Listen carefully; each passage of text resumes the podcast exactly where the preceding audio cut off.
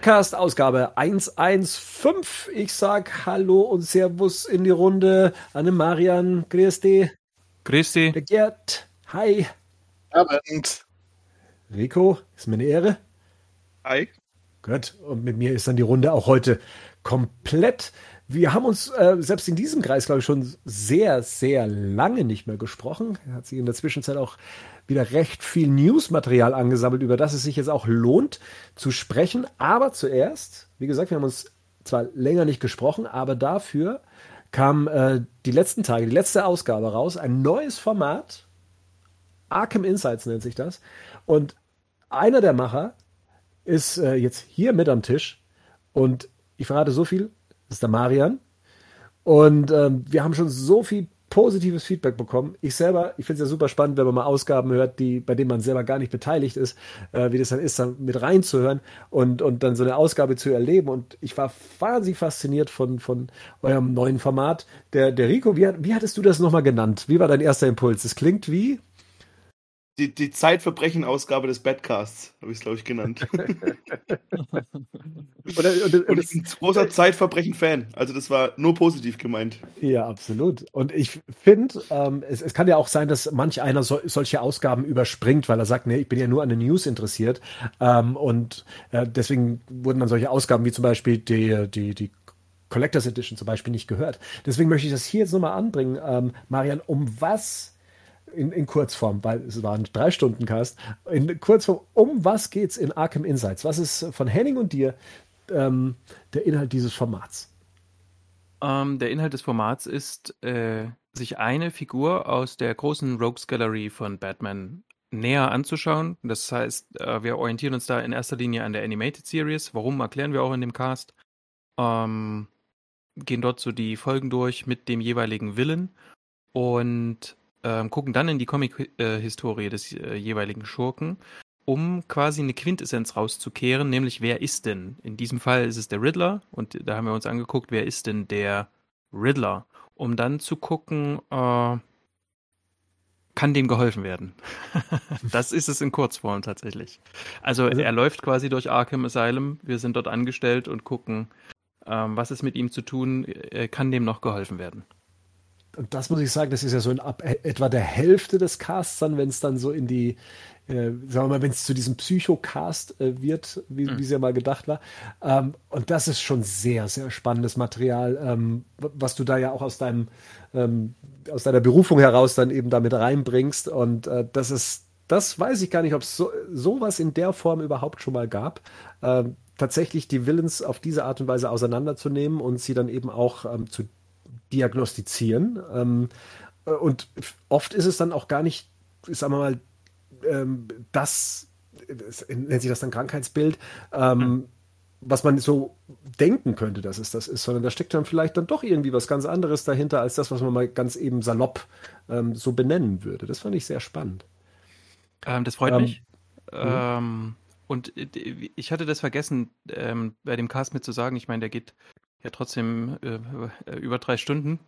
Ähm, was mir persönlich dann natürlich auch so mit dem Hinter mit meinem beruflichen Hintergrund tatsächlich auch wichtig war, deswegen ist es auch so ein kleines Herzensprojekt gewesen, ist tatsächlich auch so ein Stück weit über ja, so Missverständnisse aufzuklären, äh, die da so im Psychologischen vorliegen. Wir werden dann auch Figuren haben, wo es gar keine, wo gar keine großen ähm, Störungen vorliegen ähm, oder wo man nicht viel erklären muss, sondern sagen muss, das ist es nicht, fertig. Ne? Ohne, da, ohne das jetzt groß erklären zu müssen.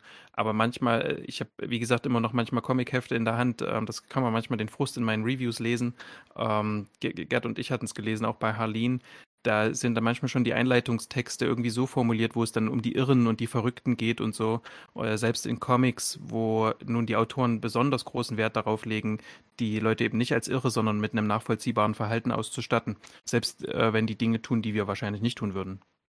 Ich, ich, ich, erinnere mich an, an, an einen Satz, den du äh, gesagt hast, äh, dass es eigentlich äußerst unprofessionell ist, ähm, praktisch so eine Diagnose auf die Entfernung zu, zu stellen. Ne? Ja. Ähm, weil man mit der Person, also mit dem Riddler, den hattet ihr ja jetzt praktisch nicht zu Gast.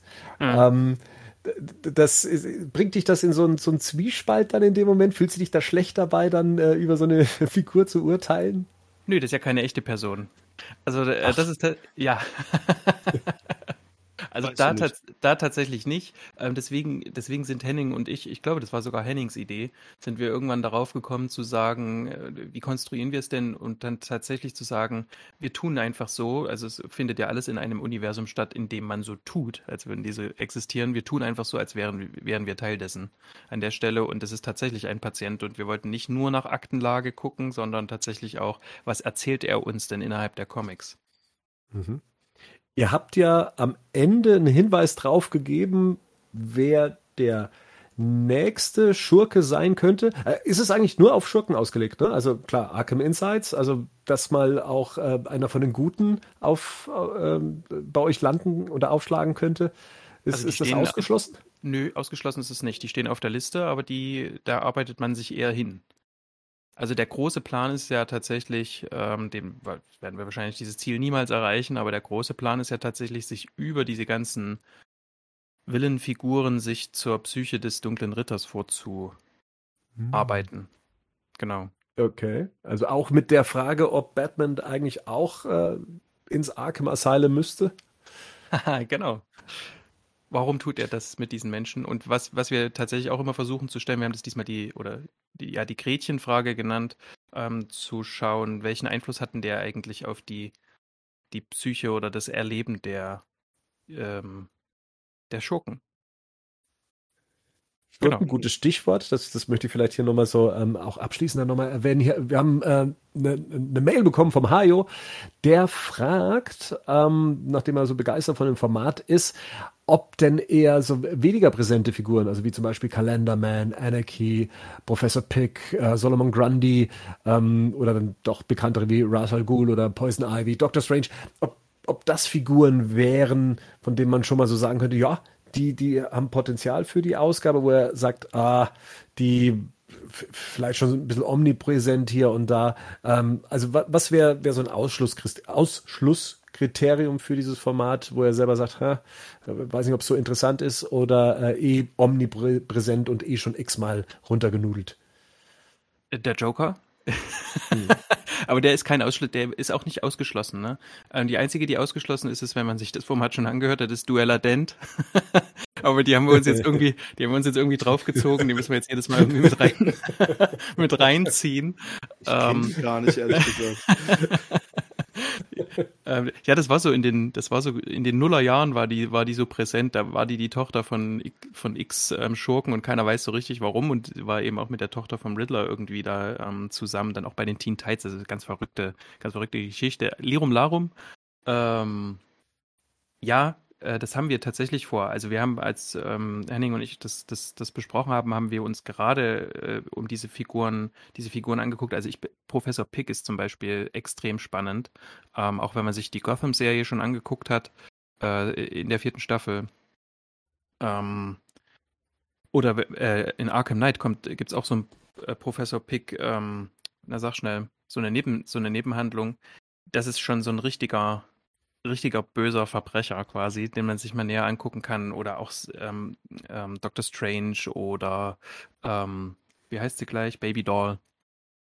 Das sind schon Leute, die haben wir auf der Rechnung. Nur für die nächsten zwei Sachen sind, die nächste Figur ist quasi schon fest. Das ist schon eine prominentere Figur und die dritte Figur wahrscheinlich auch. Und dann werden wir wahrscheinlich in eher so, ähm, eher zu den Halbprominenten auch mal vordringen. Ich bin sehr hellhörig geworden, als es um Narzissten ging.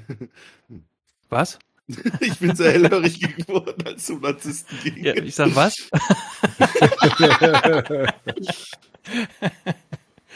ähm, ja, also, also ja, das wird auch nicht bei jedem Mal so, ne, unsere, unsere Idee ist natürlich auch, das nicht jedes Mal so, so auszudehnen, aber beim Riddler war es jetzt eben, eben wichtig. Bei der nächsten Figur zum Beispiel sind viele Sachen, die wir einfach ausschließen können und wo wir einfach auch drüber hinweggehen können, weil die bei anderen Figuren auch auftreten wo man sich mhm. dann mal bestimmte Sachen eher anschauen kann. Es geht auch nicht darum, Diagnosen zu vergeben, sondern eine Phänomenologie zu erklären. Also warum reagiert oder handelt eine Figur so, wie sie handelt? Das ist eigentlich das Wichtige, die Motivation rauszufinden. Dass dann eine Diagnose noch mit rauskommt, das ist quasi ein Extra. Ja. Äh, weil du gerade eben, oder weil es ja eigentlich auch klar ist, anhand des Umfangs, äh, die Vorbereitungszeit ist, ist wahrscheinlich enorm. Ähm, und dann eben auch das eben aufzunehmen, zu besprechen, letztendlich aufbereiten. Hm. Wann denkt ihr denn, dass die nächste Ausgabe in, in Angriff genommen werden kann? Noch dieses Jahr? Ähm, oder ist das, äh, oder sogar öfters, schneller? Wie, wie, wie habt ihr das geplant oder wie seht ihr es ab? Also ähm, Henning sagt auch in dem Cast, dass wir so vielleicht vier pro Jahr schaffen, ähm, um mal so ganz vorsichtig zu sein. Wenn man was Kleineres hat, ist es vielleicht auch ander, anders möglich. Aber wir haben jetzt erstmal, wie gesagt, zwei eher prominentere Figuren äh, vor. Mehr, mehr, kann ich ja gerade noch gar nicht sagen. Es ist jetzt nur tatsächlich nur in der Entwicklung. Dieses Jahr ist tatsächlich noch eine Figur geplant, aber ich lasse mich nicht drauf festnageln, wann. Okay. Apropos wann. Ähm, Henning ist heute nicht da. Das heißt, damit äh, fehlt dir ein Gesprächspartner. Du hattest beim anderen Cast auch einen Gesprächspartner und zwar bei der Besprechung von äh, drei Joker. Mhm. Ähm, und da warten die Leute auch drauf, dass es da weitergeht in der Besprechung. Ähm, Rico, kannst du was dazu sagen, wann, wann die Leute mit, einer, mit der Weiterführung von drei Joker rechnen können?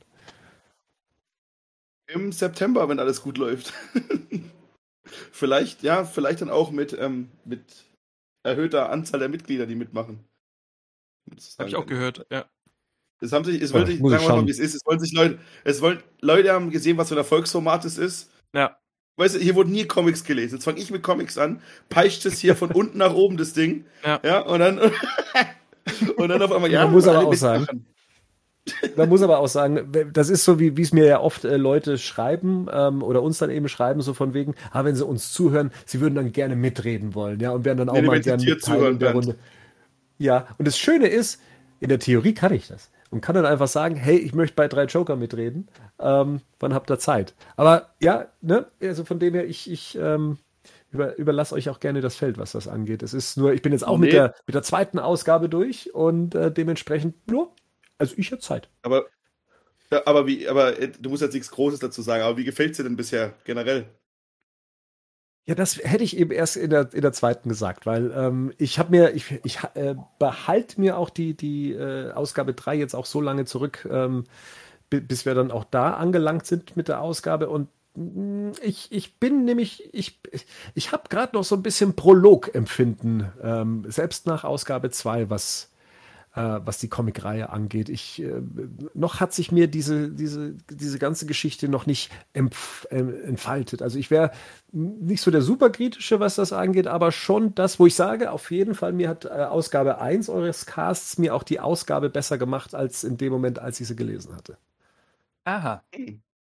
Weil, ja, weil entfalten wird sich es. Das, also das kann man, denke ich, sagen. Das kann ich dann auch so bestätigen, weil wenn ich habe ja erst den Cast gehört und dann habe ich ja dann den ersten Band gelesen.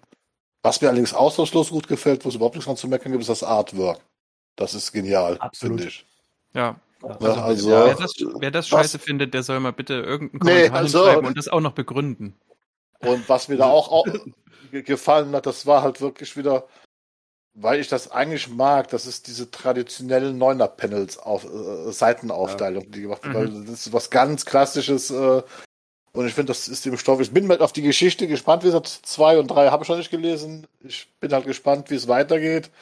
Äh, aber zumindest vom, vom grafischen Aspekt und das, was es anreißt, also anteast, was da eventuell kommen könnte, bin ich halt sehr gespannt. Ne? Aber ich glaube, ohne euren Cast hätte ich wahrscheinlich tatsächlich so ein bisschen mehr überflogen, weil es ist ja, der erste Band ist ja nicht sehr textlastig, muss man auch mal fairerweise sagen.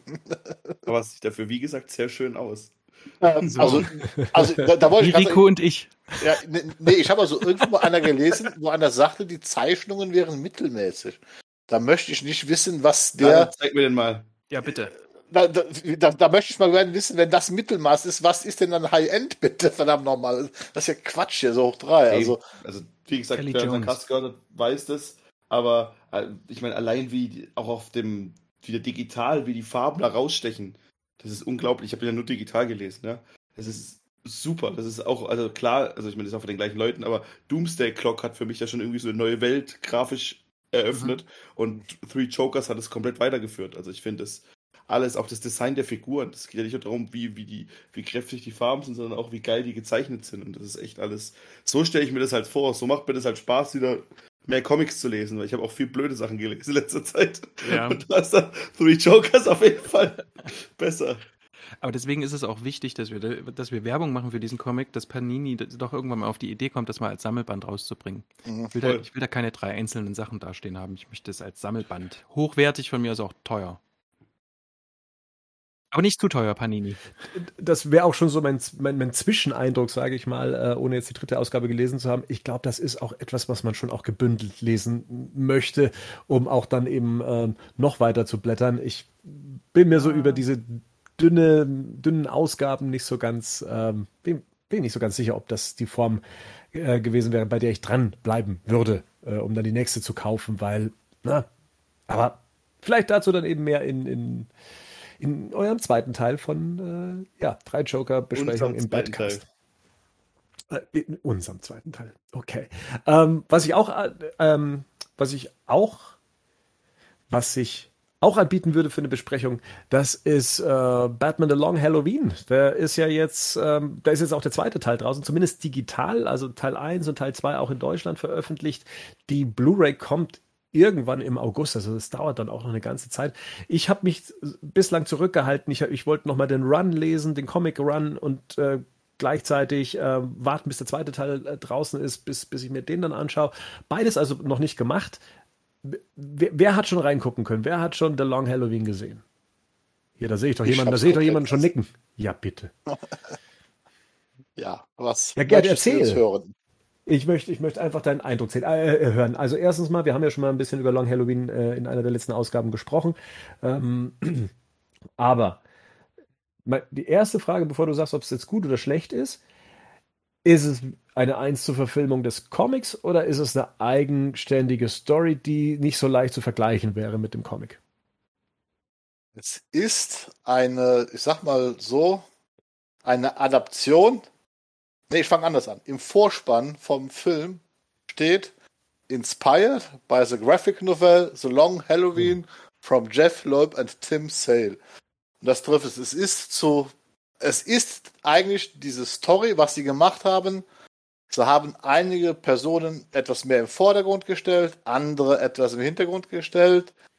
In der Auflösung, die Motivation des Holiday Killers ist eine andere, sogar bessere und verständlichere und so ein richtiger endgültiger Schlag in die Magengrube. Und ich sag mal so, der Comic Long Halloween ist ja vor allen Dingen ein Comic, es ist eine Geschichte über das Scheitern. Weil, wenn man den Comic kennt, da scheitern alle Figuren. Es scheitert Harvey Dent. Das ist für mich bis heute die beste Harvey Dent Two-Face Origin Geschichte, die geschrieben worden ist, weil sie halt so bitter böse geschrieben ist oder wirklich so bitter ist. Ähm, und das hat man hier in dem, hat man hier perfektioniert.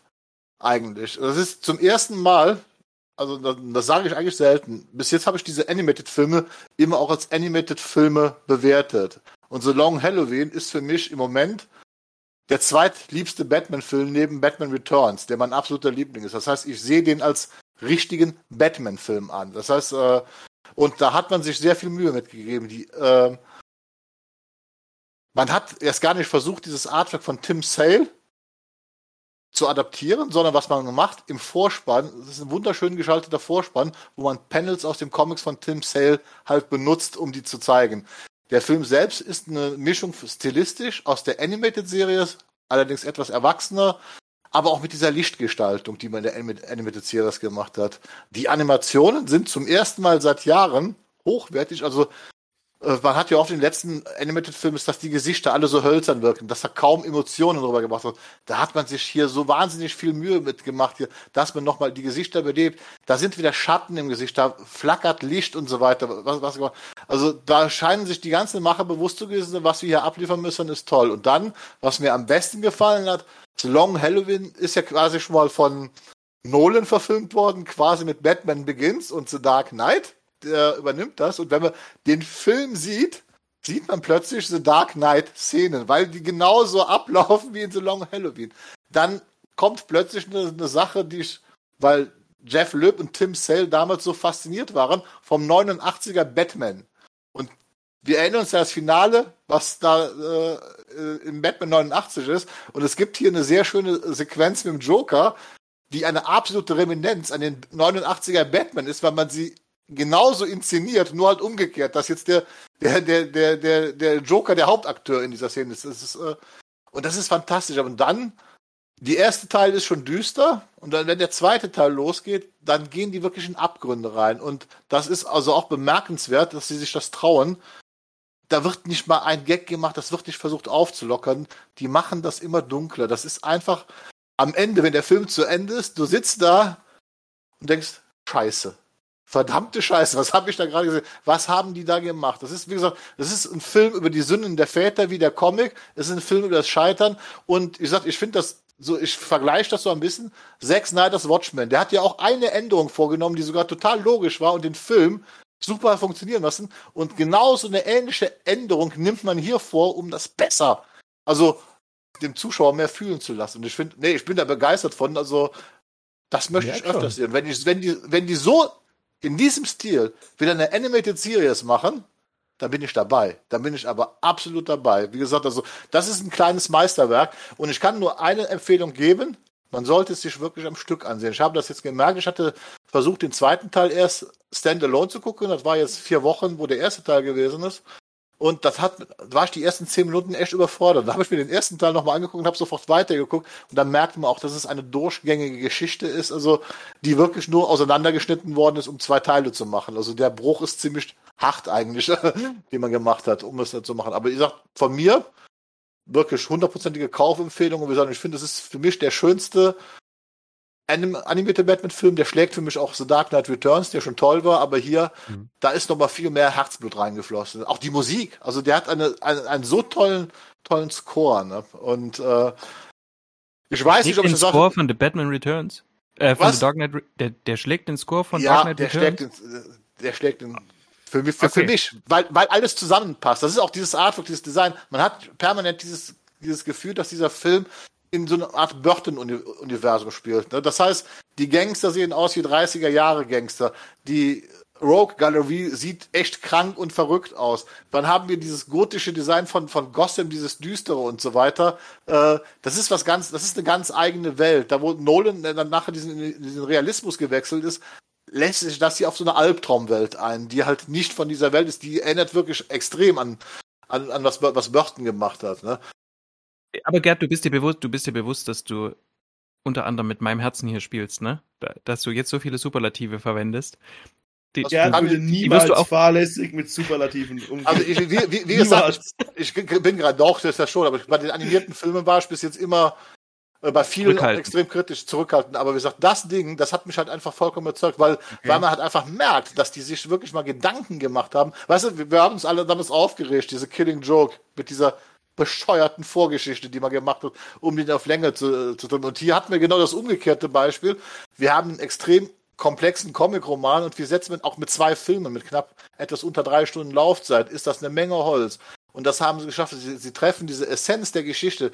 Wir, wir haben diesen jungen Batman, der halt wütend wird, der, wie gesagt, ja, wie gesagt, das, das ist, das ist die Geschichte vom Scheitern. Und das ist halt hochtragisch und das hat so ein bisschen für mich am Ende griechische Tragödie. Und ich hoffe, dass die das gleiche Team jetzt wirklich so Dark Victory macht. Dann, äh, dann wäre ich überglücklich. Wer, wer, sind Sie und was haben Sie mit Gerd gemacht? Ja, wirklich.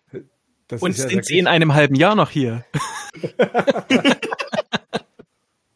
ja, also das heißt, äh, wir müssen wahrscheinlich den Film alle gucken und darüber mal reden, so wie ich das gerade hier sehe, oder? Es wird doch definitiv ja, stattfinden. Aber Gerd, also, äh, gerade deswegen, weil ja auch viele wahrscheinlich sich dann mal vornehmen, vorher das Comic nochmal zu lesen oder sowas. Ist es notwendig oder sagt man, ist es ist egal, ob man das Comic nochmal danach liest, weil es eh so viele, äh, also weil es so abgrenzt. Also man hat, hat man einen Vorteil, wenn man nochmal das Comic liest?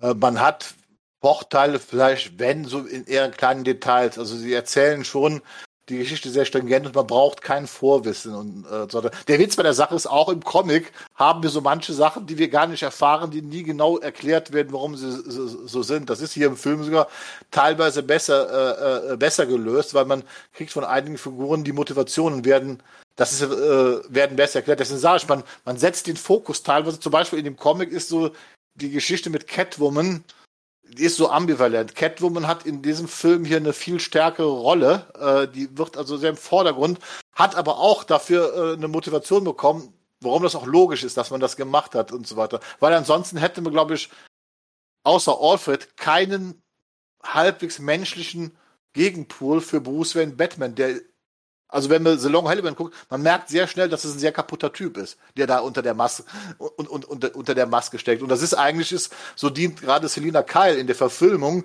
einfach so als als Pol, der ihn wieder auf den Boden zurückholt. Das muss man sich also wo ich mir auch gedacht habe, wir nehmen Catwoman, eine Diebin, die selbst halt durch die Straßenschluchten von Gotham turnt und so weiter. Und ich nehme diese Figur und diesen emotionalen Anker, um ihn am Boden zu halten, so ein bisschen, ne? Das fand ich schon klasse, klasse gemacht. Und das ist das. Oder auch Harvey Dent, der hier als so eine extrem getrieben, also das ist im Comic wird dann angedeutet, dass der Probleme hat, aber der wird hier nicht nur angedeutet, dass er Probleme hat, sondern als extrem getriebene Figur. Und man, man, man merkt eigentlich schon im ersten Teil, das nimmt kein gutes Ende und man weiß ja eigentlich, was passiert. Und wenn es dann passiert, dann denkt man nur, hey, jetzt hört auf, das könnt ihr doch jetzt nicht noch, ihr könnt das ja nicht durchziehen. Ne? Und doch, und dann ziehen sie es nochmal so, äh, äh, so weiter, äh, äh, weiter durch. Und dann diese ganze Geschichte mit der Mafia, dass sie sich plötzlich mit dieser Rogue-Galerie einnimmt. Äh, so nach dem Motto, wir waren die Könige von Gotham und es kommen diese ganzen Irren und weil wir Angst haben, unsere Macht zu verlieren, lassen wir uns mit diesen ganzen Irren ein, die eigentlich diese Stadt noch weiter in den Abgrund bringen und so weiter. Das bringen die, das sind alles so Themen, die, die da reinbringen, die da wunderbar funktionieren. Und deswegen gerade, also am beeindruckendsten fand ich zum Beispiel tatsächlich Solomon Grundy, der im Comic gar nicht so äh, äh, so präsent ist, der ist aber hier äh, und, und der hat eine Präsenz und auch äh, sofort so eine Tragik in der Geschichte, die man ihm, ihm, ihm gibt und so weiter, dass man als Zuschauer auch Mitgefühl mit dem bekommt, ne? äh, äh, wie er, dass, also dass Gerd, er auch Gerd, ich habe ein richtig schlechtes Gewissen, dich zu unterbrechen, wenn du mal so euphorisch bist. Ja, ich schau auf. aber, aber im ich Grunde. Scheiße drauf. Im Grunde, warte. Nein! Aber im Grunde, was du eigentlich sagst, ist, äh, es geht aufwärts mit DC, ne?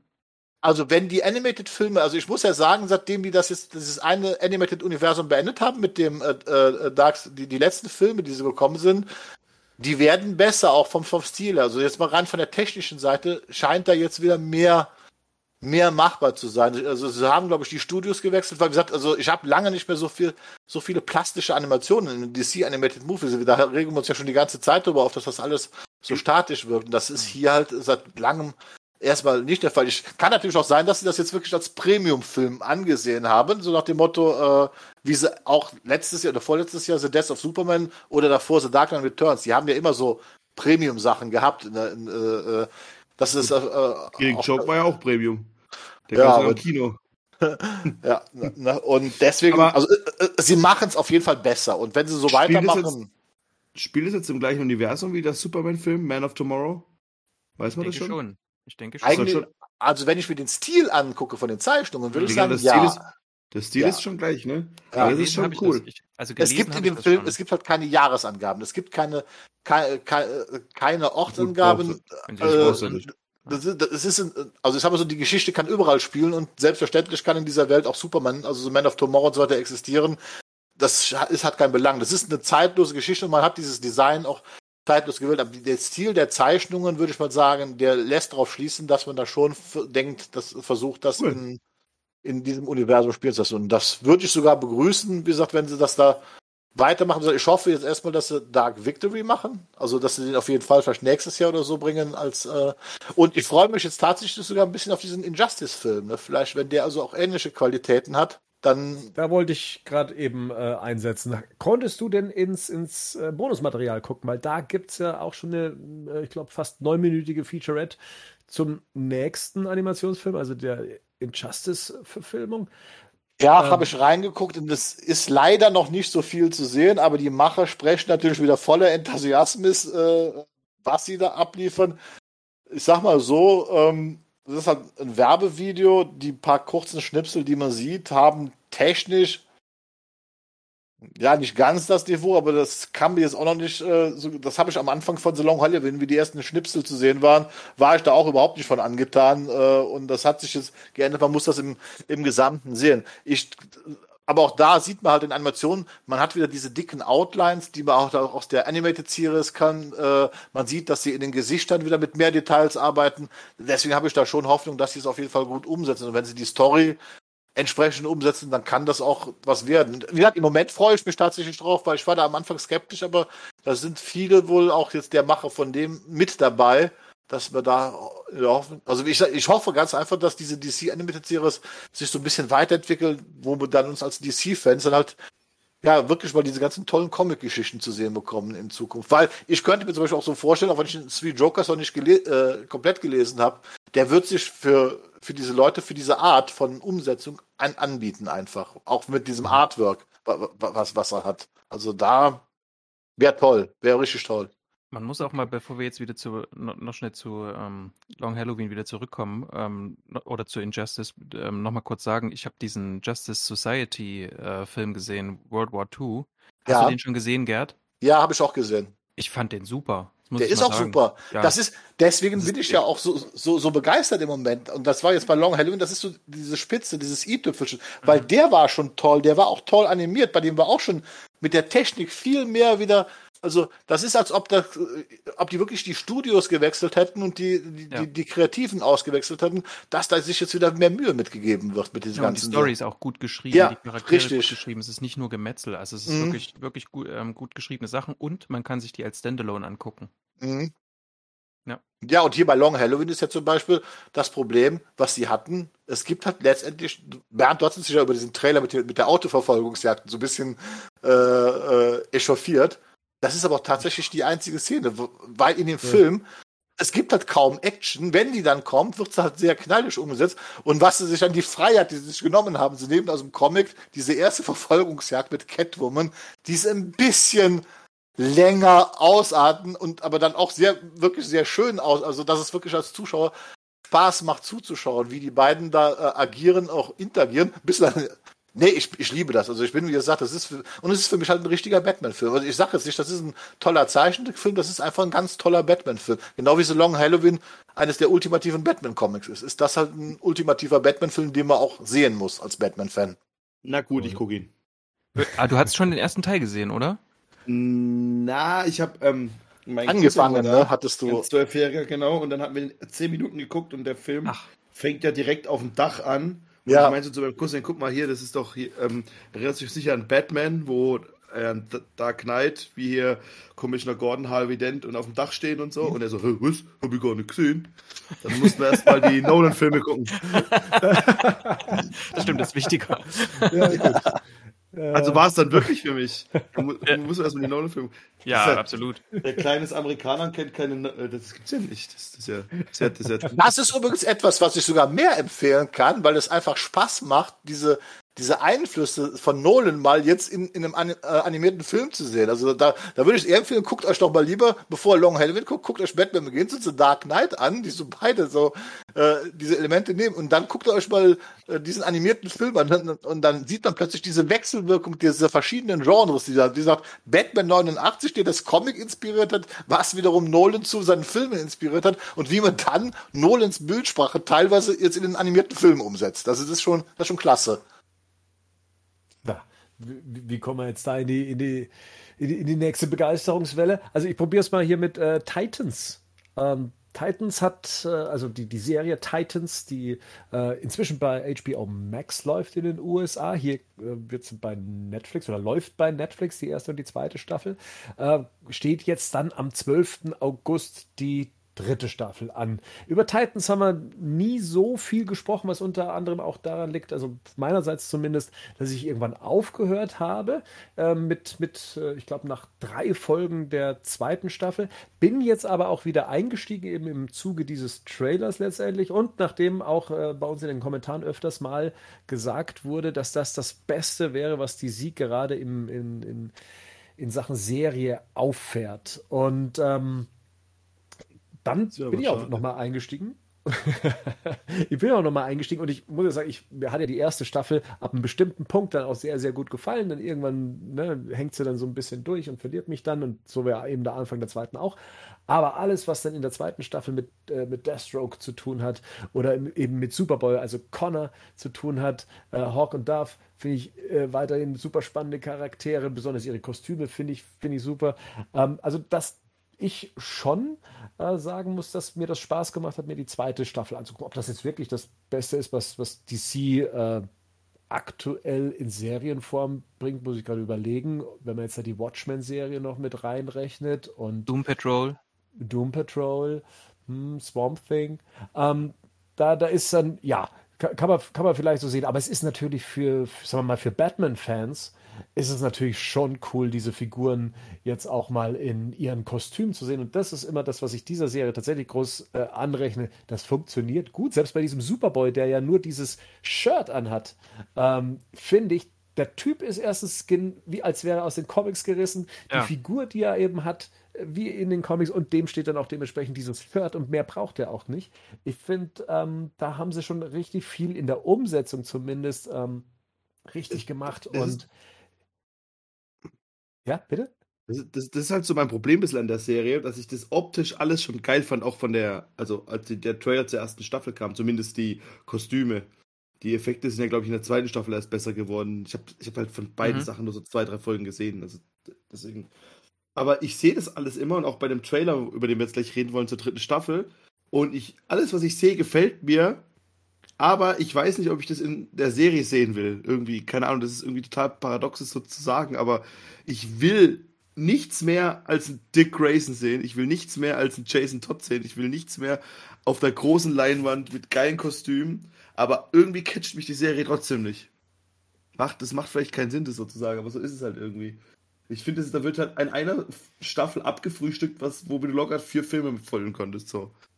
Und das ist halt, das ist irgendwie so mein Problem an der Sache. Ist. Ich, auch so, ich finde auch hier ähm, äh, Jorah Mormont als Bruce Wayne von der Idee her super cool. Das ist halt der, eine coole Stimme und es passt irgendwie, aber der ist halt irgendwie 50 Jahre zu alt gefühlt. Ich will keinen Bruce Wayne mit Glatze sehen, so mit halb mit so einem Joe Biden Kranz hinten. Das, das ist irgendwie, das, das will ich nicht irgendwie nicht sehen. Das ist irgendwie. Ich hätte damit gar kein Problem, aber es wird quasi nicht irgendwie so thematisiert, glaube ich. ich. Also, ähm, ich mag, ich, äh, na, also ich meine jetzt, ähm, wenn er denn schon so alt ist, dort wird so getan, als wäre das halt der typische Batman, den man so kennt, der so mit seinen 40 Jahren durch äh, Gotham springt. Ähm, und das traut man ihm so einfach nicht mehr zu, auch wenn das ne, jetzt ähm, Ageism ist, wie man das so schön, das so schön nennt. Ähm, Altersdiskriminierung quasi. Aber so, man, man, könnte das, man könnte das auch einfach, will, ja. Also du könntest ja wirklich einen, einen glatzköpfigen alten Bruce Wayne hinsetzen und sagen, ja, der ist halt alt, ne? Er ist halt alt geworden und deswegen brauchen wir jetzt hier irgendwie Robins und so. Das, ähm, das Ding ist, mir, mir gefällt es tatsächlich sehr gut, die Serie. Äh, aber das Problem ist eben das, Gerd hatte das am Anfang ähm, auch mal gesagt, die, irgendwie ist ein Teil der ersten Staffel noch am Anfang von der zweiten. Und diese, dieser Übergang dann quasi zu dem, zu dem Besseren, ähm, den, den haben die nicht gut gemacht und da wird es dann auch manchmal so ein bisschen langsam. Aber vielleicht haben sie ja jetzt diese Schmerzen irgendwie überwunden, weißt du? Ich meine, das wird ja jetzt auch nicht ja, Titans, Titans die nächste Staffel, sondern eine Robin-Serie, wenn man sich jetzt den Trailer angeguckt hat. Ja, aber, ja, aber das, das, das, das, ist halt das Ding so ein bisschen. Mir fehlt auch gerade so bei dieser Zwischenmenschlichen von den, von den Figuren, das ist so, das mag schon sein, dass die dann irgendwie das geändert haben, aber teilweise, ich habe, wie gesagt, von der zweiten Staffel, glaube ich, vier Folgen gesehen, du ganz viele Sachen fühlen sich nicht verdient, gerade das Zwischenmenschliche zwischen den Hauptfiguren. Dick Grayson ist irgendwie in jeder Folge entweder ist er der Anführer der Titans oder er ist dann erstmal weg wieder und dann kommt er wieder, und dann geht er wieder und dann ist er wieder der Anführer und, dann, und du weißt gar nicht, warum die überhaupt zusammen sind. Das habe ich in keinem, das habe ich, das konnte mir die Serie überhaupt nicht logisch vermitteln bisher. Aber das ergibt sich quasi mit der, das ist das, was Bernd gesagt hat, das ergibt sich quasi mit, mit der fortschreitenden zweiten Staffel. Da muss man tatsächlich ein Stück weit dabei bleiben. Gerade auch Hawk and Darth, ähm, die Geschichte, da könnte man jetzt sagen, es ist konstruiert, aber es ist, finde ich nicht. Also ne, es, ist, es ergibt sich gut und es ergibt sich auch vieles Zwischenmenschliches draus. Ähm, aber tatsächlich muss man es quasi durchstehen, bis man an den Punkt kommt, dass es sich irgendwie richtig anfühlt. Und ich finde, dass es das tut. Also wenn sie es beibehalten, wie sie die zweite beendet haben, dann können sie gerne von mir in der dritten so weitermachen. Sie können ein bisschen mehr Tempo reinmachen und ein bisschen mehr sich konzentrieren auf eine Sache, aber ähm, ich, ich mag das, die Serie das ist es vielleicht auch so ein bisschen, was, also Rico sagte, er würde ja gerne eine Nightwing-Serie sehen oder eine Robin-Serie. Äh, mhm. Äh, hier ist es halt äh, eine Serie, die sich sehr viele Charaktere vornimmt und die stärksten Folgen sind meiner Meinung nach immer dann, wenn es Einzelfolgen sind, also wenn sie sich auch auf eine Person dann konzentriert, wie eben mhm. die Connor-Folge. Das ist dann einfach, da, da, merkst du dann, okay, da, da baust du dann äh, eine Connection zu der Figur auf. Äh, die, die Story wird dann auch äh, gut erzählt. Und ab dem Moment, wenn sich das dann wieder aufteilt, weil dann auf einmal ganz viele an, an einer Figur rumzehren oder sowas, dann, ja, dann wird es dann natürlich auch äh, anstrengender. Das das, das äh, kann, ich, kann ich so schon ähm, auch, ähm, also äh, habe ich dann auch bemerkt beim, beim Schauen ähm, oder jetzt so in der Nachbetrachtung. Ähm, das, das kann ich verstehen, besonders wenn man sich eigentlich pro Figur eine eigene Serie wünscht. Das wäre natürlich, ja. Ähm, da ist halt sehr viel Potenzial dann drin. Kriegst halt keine Starfire-Serie. Vielleicht haben sie so versucht, eine ähm, so, so, ein Lost-Äquivalent ja. zu machen. Also du hast quasi diese, diese Hauptstory und nebenbei müssen noch die Hintergründe der anderen Figuren erklärt werden. Und das funktioniert tatsächlich, das ist auch vielleicht nicht mehr zeitgemäß.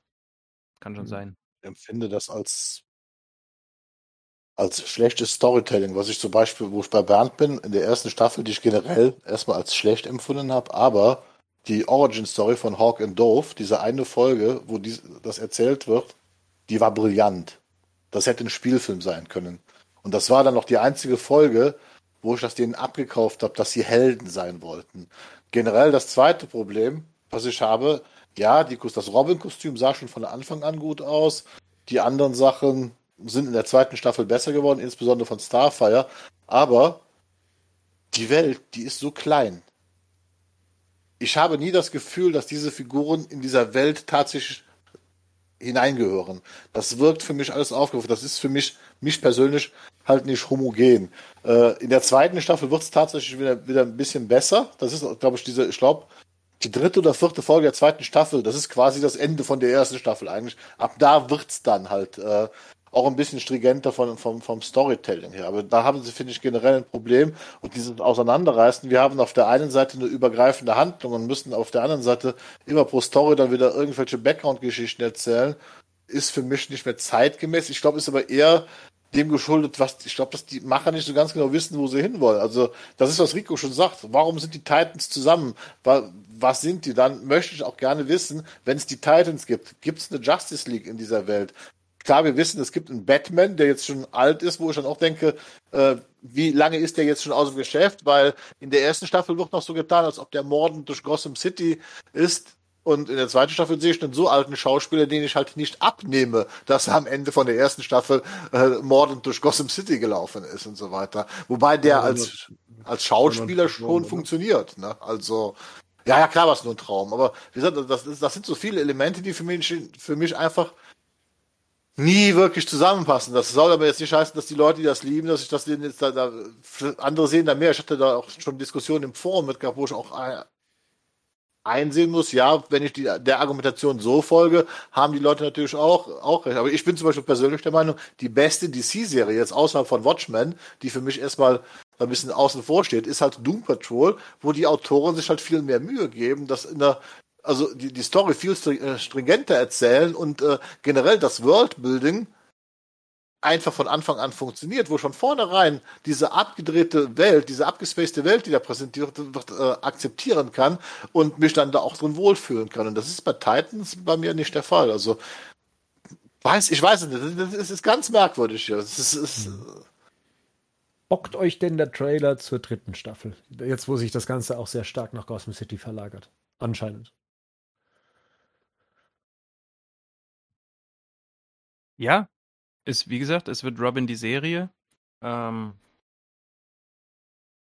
da kommt es vielleicht drauf an, vorhin habe ich gesagt, es soll vielleicht schneller werden, die Serie. Es kommt drauf an, wenn man zu schnell wird, wirkt es wieder überstürzt. Das, könnt, das, ähm, das ergibt sich vielleicht ein Stück weit aus dem Trailer, aber ich mag das einfach, wenn auch so ein Stück weit so Comic-Lore, wenn die so nacherzählt wird. Ich kann das, also ich kann das einfach so in mich aufnehmen. Ne? Ich bin großer Titans-Fan, großer Robin-Fan, äh, Young Justice gelesen. Ich habe das alles gelesen. Ich habe die und die Young Justice-Serie gesehen und so. Und das ist, das können die mir auch noch ein drittes oder viertes Mal erzählen, wenn es ein bisschen anders aussieht.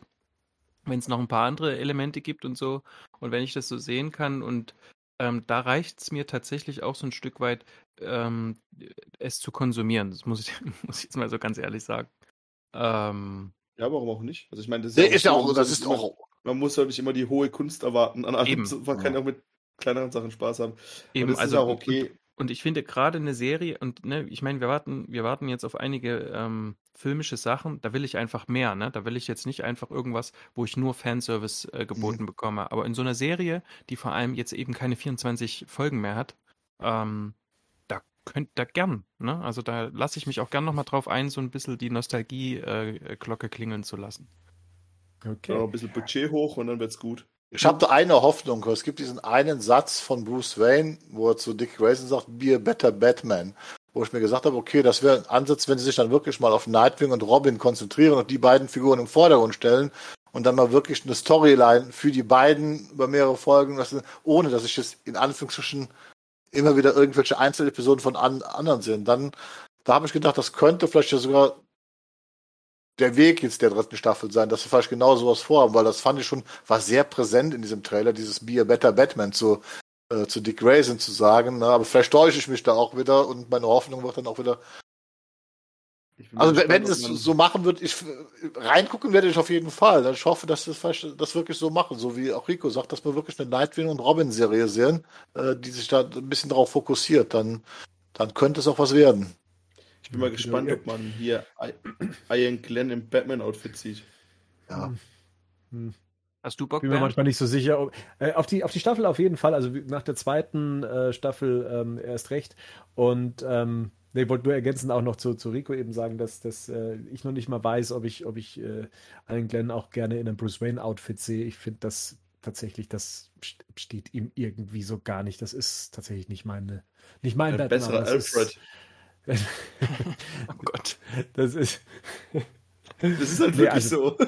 Ja, nein. Auch weil er Brite ist und so, ne? Also ich meine. Da, da, da ja, hätte ich ein, ein, ein anderes Casting hätte es wahrscheinlich äh, auch glaubwürdig gemacht, mit, mit einem älteren Batman zu hantieren, der dann auch vielleicht körperlich auch schon mehr das äh, entspricht, was man sich vielleicht bei, bei so einem Batman vorstellt. Aber das, äh, wie, wie Marian schon sagt, da, driftet man in, jetzt in andere Richtungen ab. Äh, in, in, Sachen Hoffnung, äh, dass was gut wird und sowas, äh, das Suicide Squad soll jetzt auch im August äh, in den Kinos hoffentlich starten. Ähm, Nur laufen, in den deutschen Kinos. In, in Deutschland, genau. Nur in den äh, bis, Nur also, in deutschen. Genau, da ist, ist, das ist safe. Also das heißt, es wird nicht noch gleichzeitig irgendwie bei iTunes oder bei Sky oder sowas kommen, sondern das ist der das ist einer der ersten großen Kinostarts hier in Deutschland nach äh, King Kong vs. Godzilla, oder? Richtig, ja. ja. Also für Warner Brothers. Ja. Und äh, in den USA laufen jetzt gerade die, die Previews äh, in, in, für die Presse, auch hier äh, demnächst. Ähm, und wir haben jetzt ein paar Trailer gesehen, wir haben ähm, auch ein paar ähm, Featurettes gesehen. Und das finde ich, das finde ich ganz faszinierend. Diese Trailer, die funktionieren bei mir überhaupt nicht. Ne? Das ist, ist nicht mein Style, ist nicht mein Humor. Das ist da, äh, aber ab dem Moment, wenn es eine Featurette ist, wo dann die Macher über den Film sprechen und was da passieren wird und was das auf der emotionalen Ebene mit den Charakteren macht. Und wenn man dann so die Bilder in so einem ganz anderen Kontext sieht, da habe ich dann auf einmal Bock auf diesen Film. Und das finde ich echt faszinierend, weil Trailer, der mich eigentlich ansprechen sollte, null. Featurettes, yeah, bin mit an Bord. Also von dem her, ich bin ja noch sehr ambivalent, was diesen, was den Film angeht. Ich, ähm, ich weiß auch noch nicht, Kino, ja, natürlich möchte ich unbedingt mal wieder ins Kino, aber ich weiß noch nicht, ob Suicide Squad mein, mein Kinofilm ist, nachdem mich der erste Teil, besonders im Nachhinein, ähm, dann so, so enttäuscht zurückgelassen äh, hat. Wie ist es bei euch? Kinofilm für euch? Ähm, must, must see? Ähm, hm. Haben wir den Suicide Squad den ersten zusammen im Kino gesehen, Gerd? Da warst du noch nee, nicht dabei, oder? Nee, nee, da warst du noch nicht dabei. Das ist, da warst äh... du nicht dabei. Ja, ähm, hm. Ich werde den auf jeden Fall zeitnah gucken. Ob ich den im Kino gucke, weiß ich nicht, aber ich glaube schon, ja, warum nicht?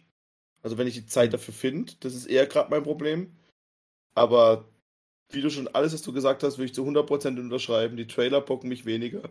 Ich hoffe aber, dass man einfach sich viel zurückhält, so, dass, ich meine, ich habe Bock irgendwie die, auf, die, auf den Hai, ich habe Bock auf Starro mal zu sehen, irgendwie. Also, das ist ja auch irgendwie geil.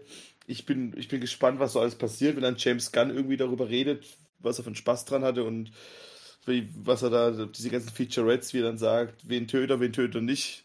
Das finde ich ja schon irgendwie cool.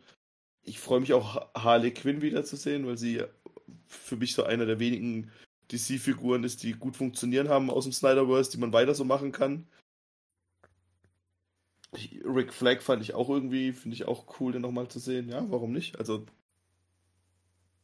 Amanda Waller war ja auch cool in, in, in einem anderen Suicide Squad-Film. Also, auch wenn der Film viele Probleme hatte, gab es ja einzelne Elemente, die cool waren. Und ich habe das Gefühl, dass man da einen großen Teil mitgenommen hat. Idris Elba, ja, doch, warum nicht? Ja, Marian, du bist ja auch ein Cheerleader für den Film, habe ich, hab ich so den Eindruck ja. des Öfteren. Ja, ich würde, bei mir sind es die äußeren Umstände, die mich von einem Kinobesuch abhalten. Das wird nicht funktionieren, aber ich würde hm. sofort, also wenn das möglich wäre, wenn mir das möglich wäre, würde ich das sofort machen. Also das, ähm, das, das ist so, dass ich gar nicht so ein äh, so einen großen Hype spüre tatsächlich, aber jedes Mal, wenn ich irgendwas davon sehe und so, ich folge dem auch auf Twitter, ähm, dem, dem Account, ähm, dann freue ich mich einfach. und das ist sowas. Ich habe auch den zweiten Trailer mir absichtlich nicht angeguckt, weil es hieß, ja, der erzählt ja den Film. Und äh, ich, erstens hasse ich solche Trailer, die den Film erzählen. Und zweitens hatte ich irgendwie Angst vor Spoilern. Deswegen habe ich den ersten Trailer gesehen und das Featurette. Und ähm, alles, was ich dazu lese und so, äh, wie gesagt, das, das, das zündet mich jetzt nicht zu 100% an, aber das ist einfach so ein, ein gutes Gefühl, was das in mir auslöst. Und da muss ich sagen, das hatte ich bis zum ersten The Batman-Trailer bei The Batman gar nicht. Ne, weil da hatte ich immer Sorge, ne, das, das gebrannte Kind äh, war ich da quasi und bei The Suicide Squad irgendwie. Ich kann mir nicht vorstellen, dass das ein schlechter Film wird, sagen wir es mal so. Mhm, auf keinen Fall. Oder dass der mich nicht unterhält. Also das Ding ist auch, der gibt, der gibt, ähm, das Promomaterial gibt uns in gewisser Weise schon auch vor, was ich davon halten kann. Das mhm. hat es uns bei Suicide Squad auch beim ersten Film. mhm. Aber äh, ich, also ich Wahrscheinlich kann ich mir einfach auch nicht vorstellen, dass, ähm, ja dass sie so dumm sind, das quasi nochmal so, so zu vergeigen, einfach ähm, studioseits. Aber äh, vielleicht braucht es einfach noch zwei, drei Enttäuschungen mehr, damit ich so quasi in die, in die Gerd-Richtung ab, abdrifte. Ich glaube halt, dass das halt, das halt ein Film ist, den sich ein Regisseur halt von Anfang bis Ende so ausgesucht hat ja. und den jetzt halt auch macht. Und das ist, glaube ich, gut, gerade bei so einem Film und dann auch, wenn du jemanden, du hast es mal ganz gut beschrieben, James Gunn ist ein moderner Filmemacher, hm. so in die Richtung wie Edgar Wright oder sowas und der wird schon was Gutes abliefern, der wird schon, der Film wird gute Musik haben, der wird ja. auch wahrscheinlich ein bisschen Herz haben, wo man es gar nicht erwartet. Und Himmelwitze. Ich glaube, dass Schimmelwitze, aber gut, es brauchst halt in den USA, um ein R-Rating zu kriegen. Da reicht es auch, wenn Batman Fuck sagt, so, ne? Oder I will fucking kill you. Aber vielleicht ist es dann, dann höre ich mir lieber einen schlechten Pimmelwitz an und lache dann vielleicht auch bei einem Bier dazu. Also, genau.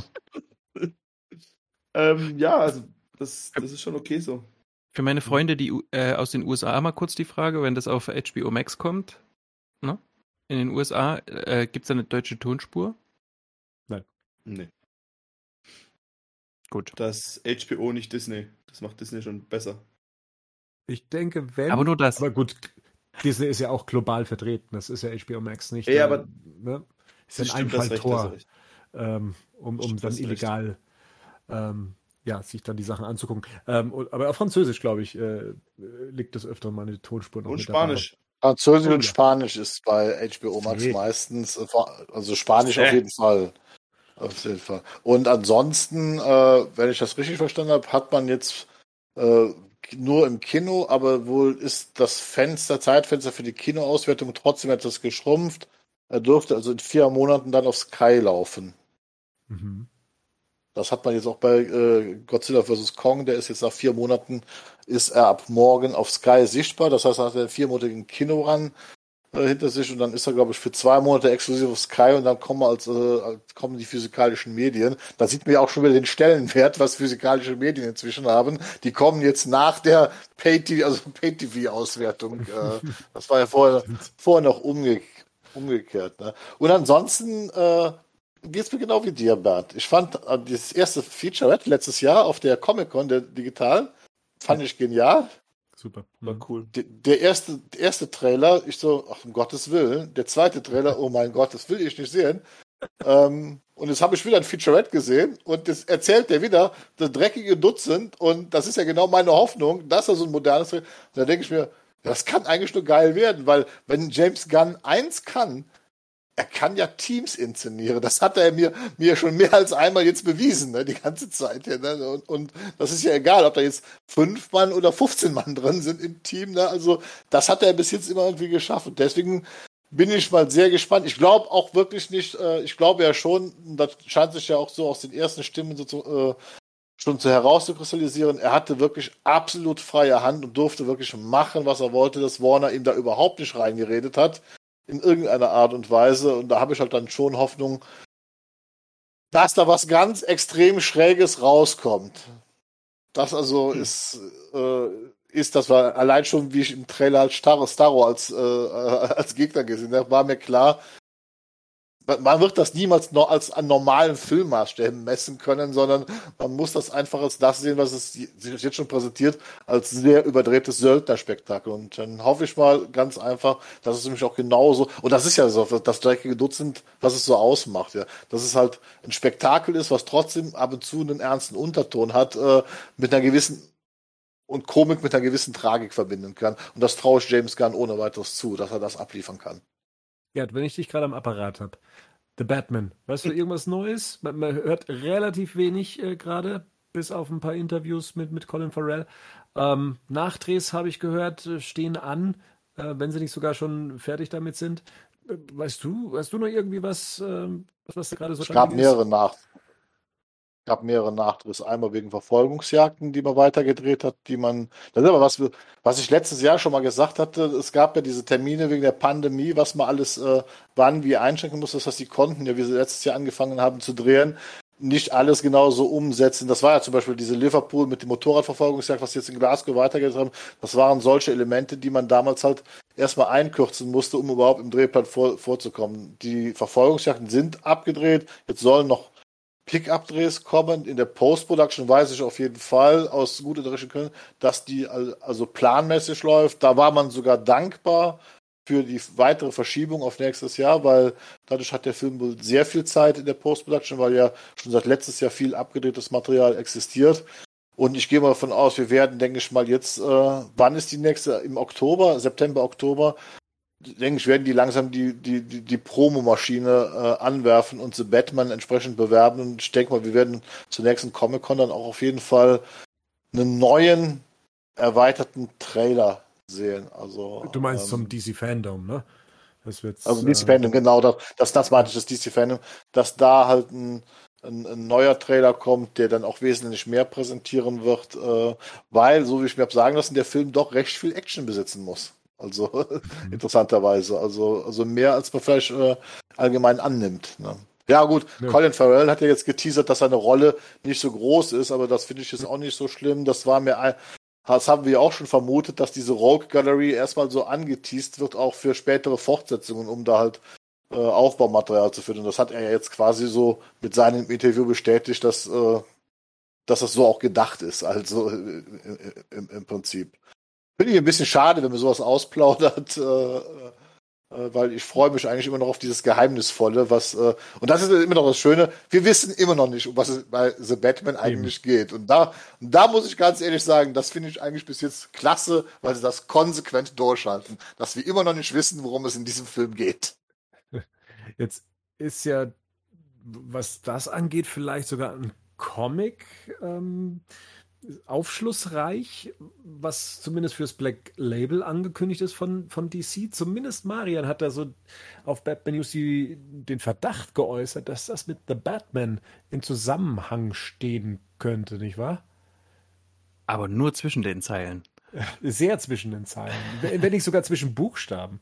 So, ähm, ja, also es, es kommt eine es kommt eine Black Label Miniserie, die heißt Batman the Imposter. Es kommen viele Black Label Miniserien, deswegen ist es eigentlich erstmal nichts Aufregendes und es wird halt geschrieben von ähm, Madsen Tomlin. Das ist einer von den Co-Autoren äh, ja. neben äh, Peter Craig und Matt Reeves ähm, an, am The Batman Drehbuch.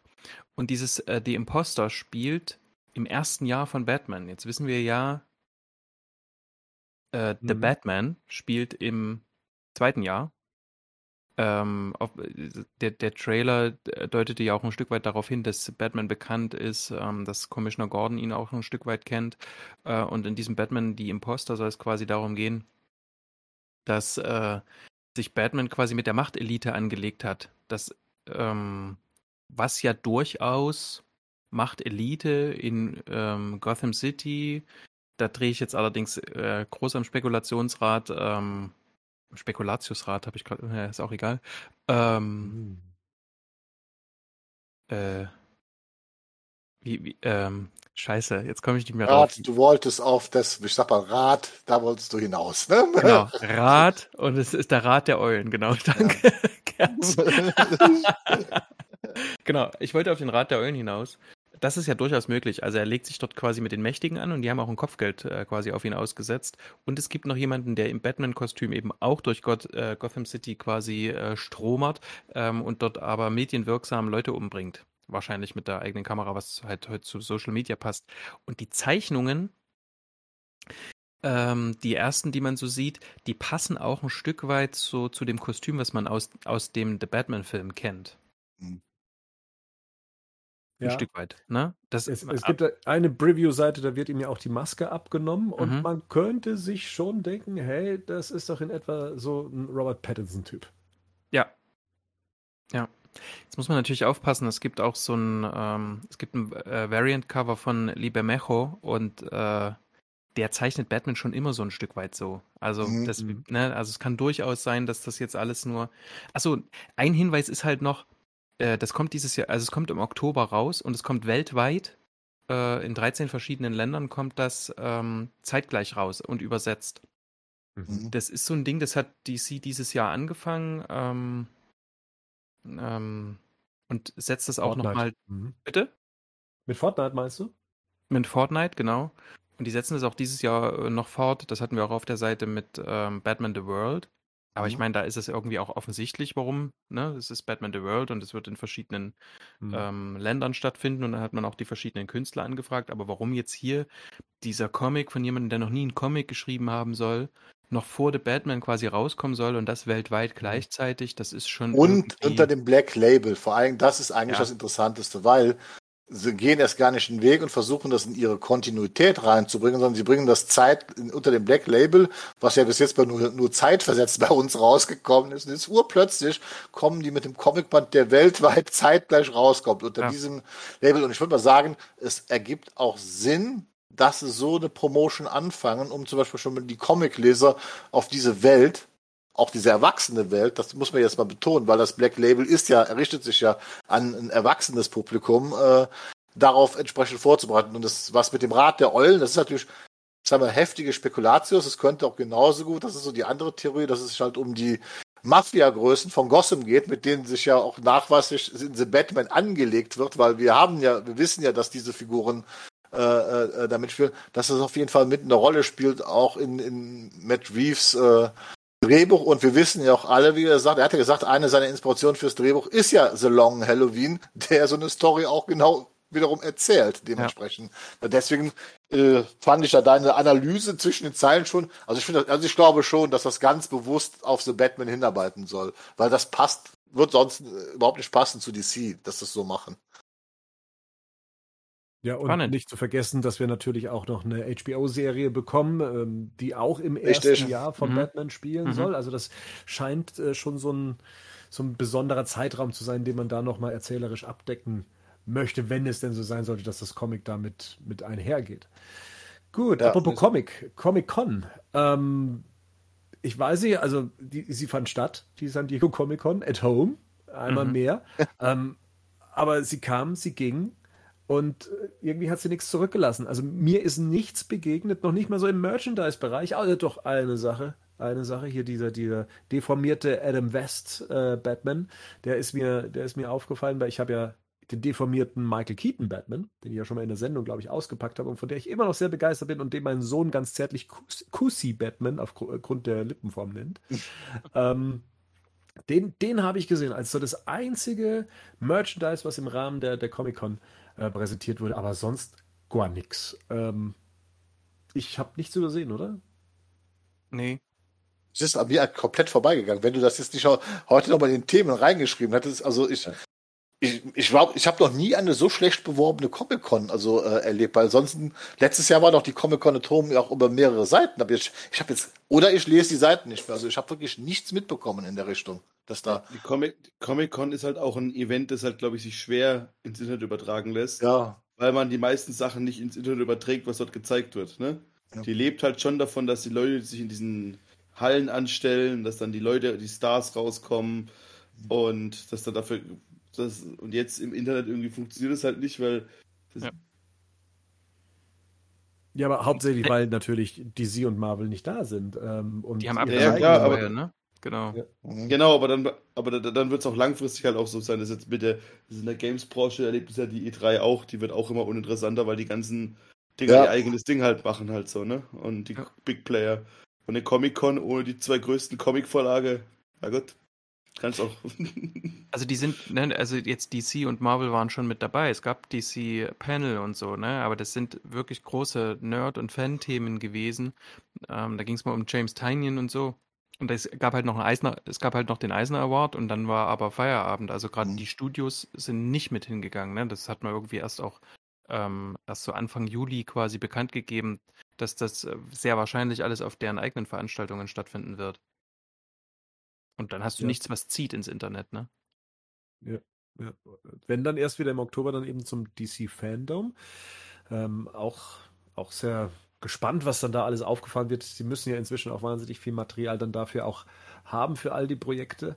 Ähm, apropos, was dann aufgefahren wird, wir wollten mal in die Panini-Vorschau reingucken bezüglich Comics, ähm, was denn so auf dem deutschen Comicmarkt sich im August tut. Das tun wir hiermit auch äh, erstmals. Ähm, Marian bereitet das ja auch immer sensationell gut für Batman News auf, äh, in, in, eigenen Artikeln.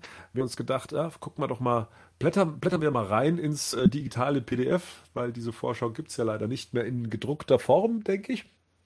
Und ähm, ja, äh, gibt es Highlights, die ihr für euch schon auserkoren habt in Sachen Batman. Äh, ich bin ja, was die laufende Serie angeht, äh, nicht mit an Bord. Ich bin immer jemand, der darauf wartet, bis die als äh, Paperback rauskommen, wenn es mich denn dann auch thematisch interessiert. Ich hatte hier nur eine Story, die hat mich dann schon so beim Durchlesen des Beschreibungstextes angefixt. Und zwar geht es da um Batman Catwoman, eins von vier.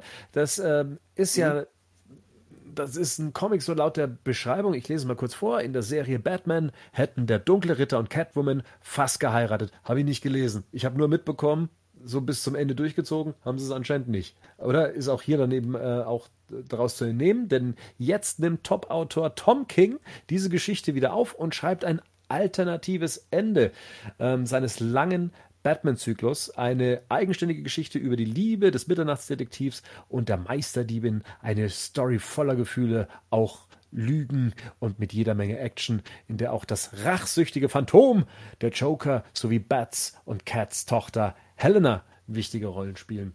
Auch als E-Comic erhältlich. Ähm, ja, fixt mich erstmal als Story an, weil erstens mal äh, alternatives Ende, was heißt das? Äh, Hat es dann eine Relevanz oder nicht? Ist das, ist das dann eine Story, die außerhalb der Con äh, Community spielt? Oder in welcher spielt sie denn dann überhaupt? Äh, ist es eine Elseworld? Ähm, ja, ich kenne hier zumindest einen in der Runde, der es schon gelesen hat.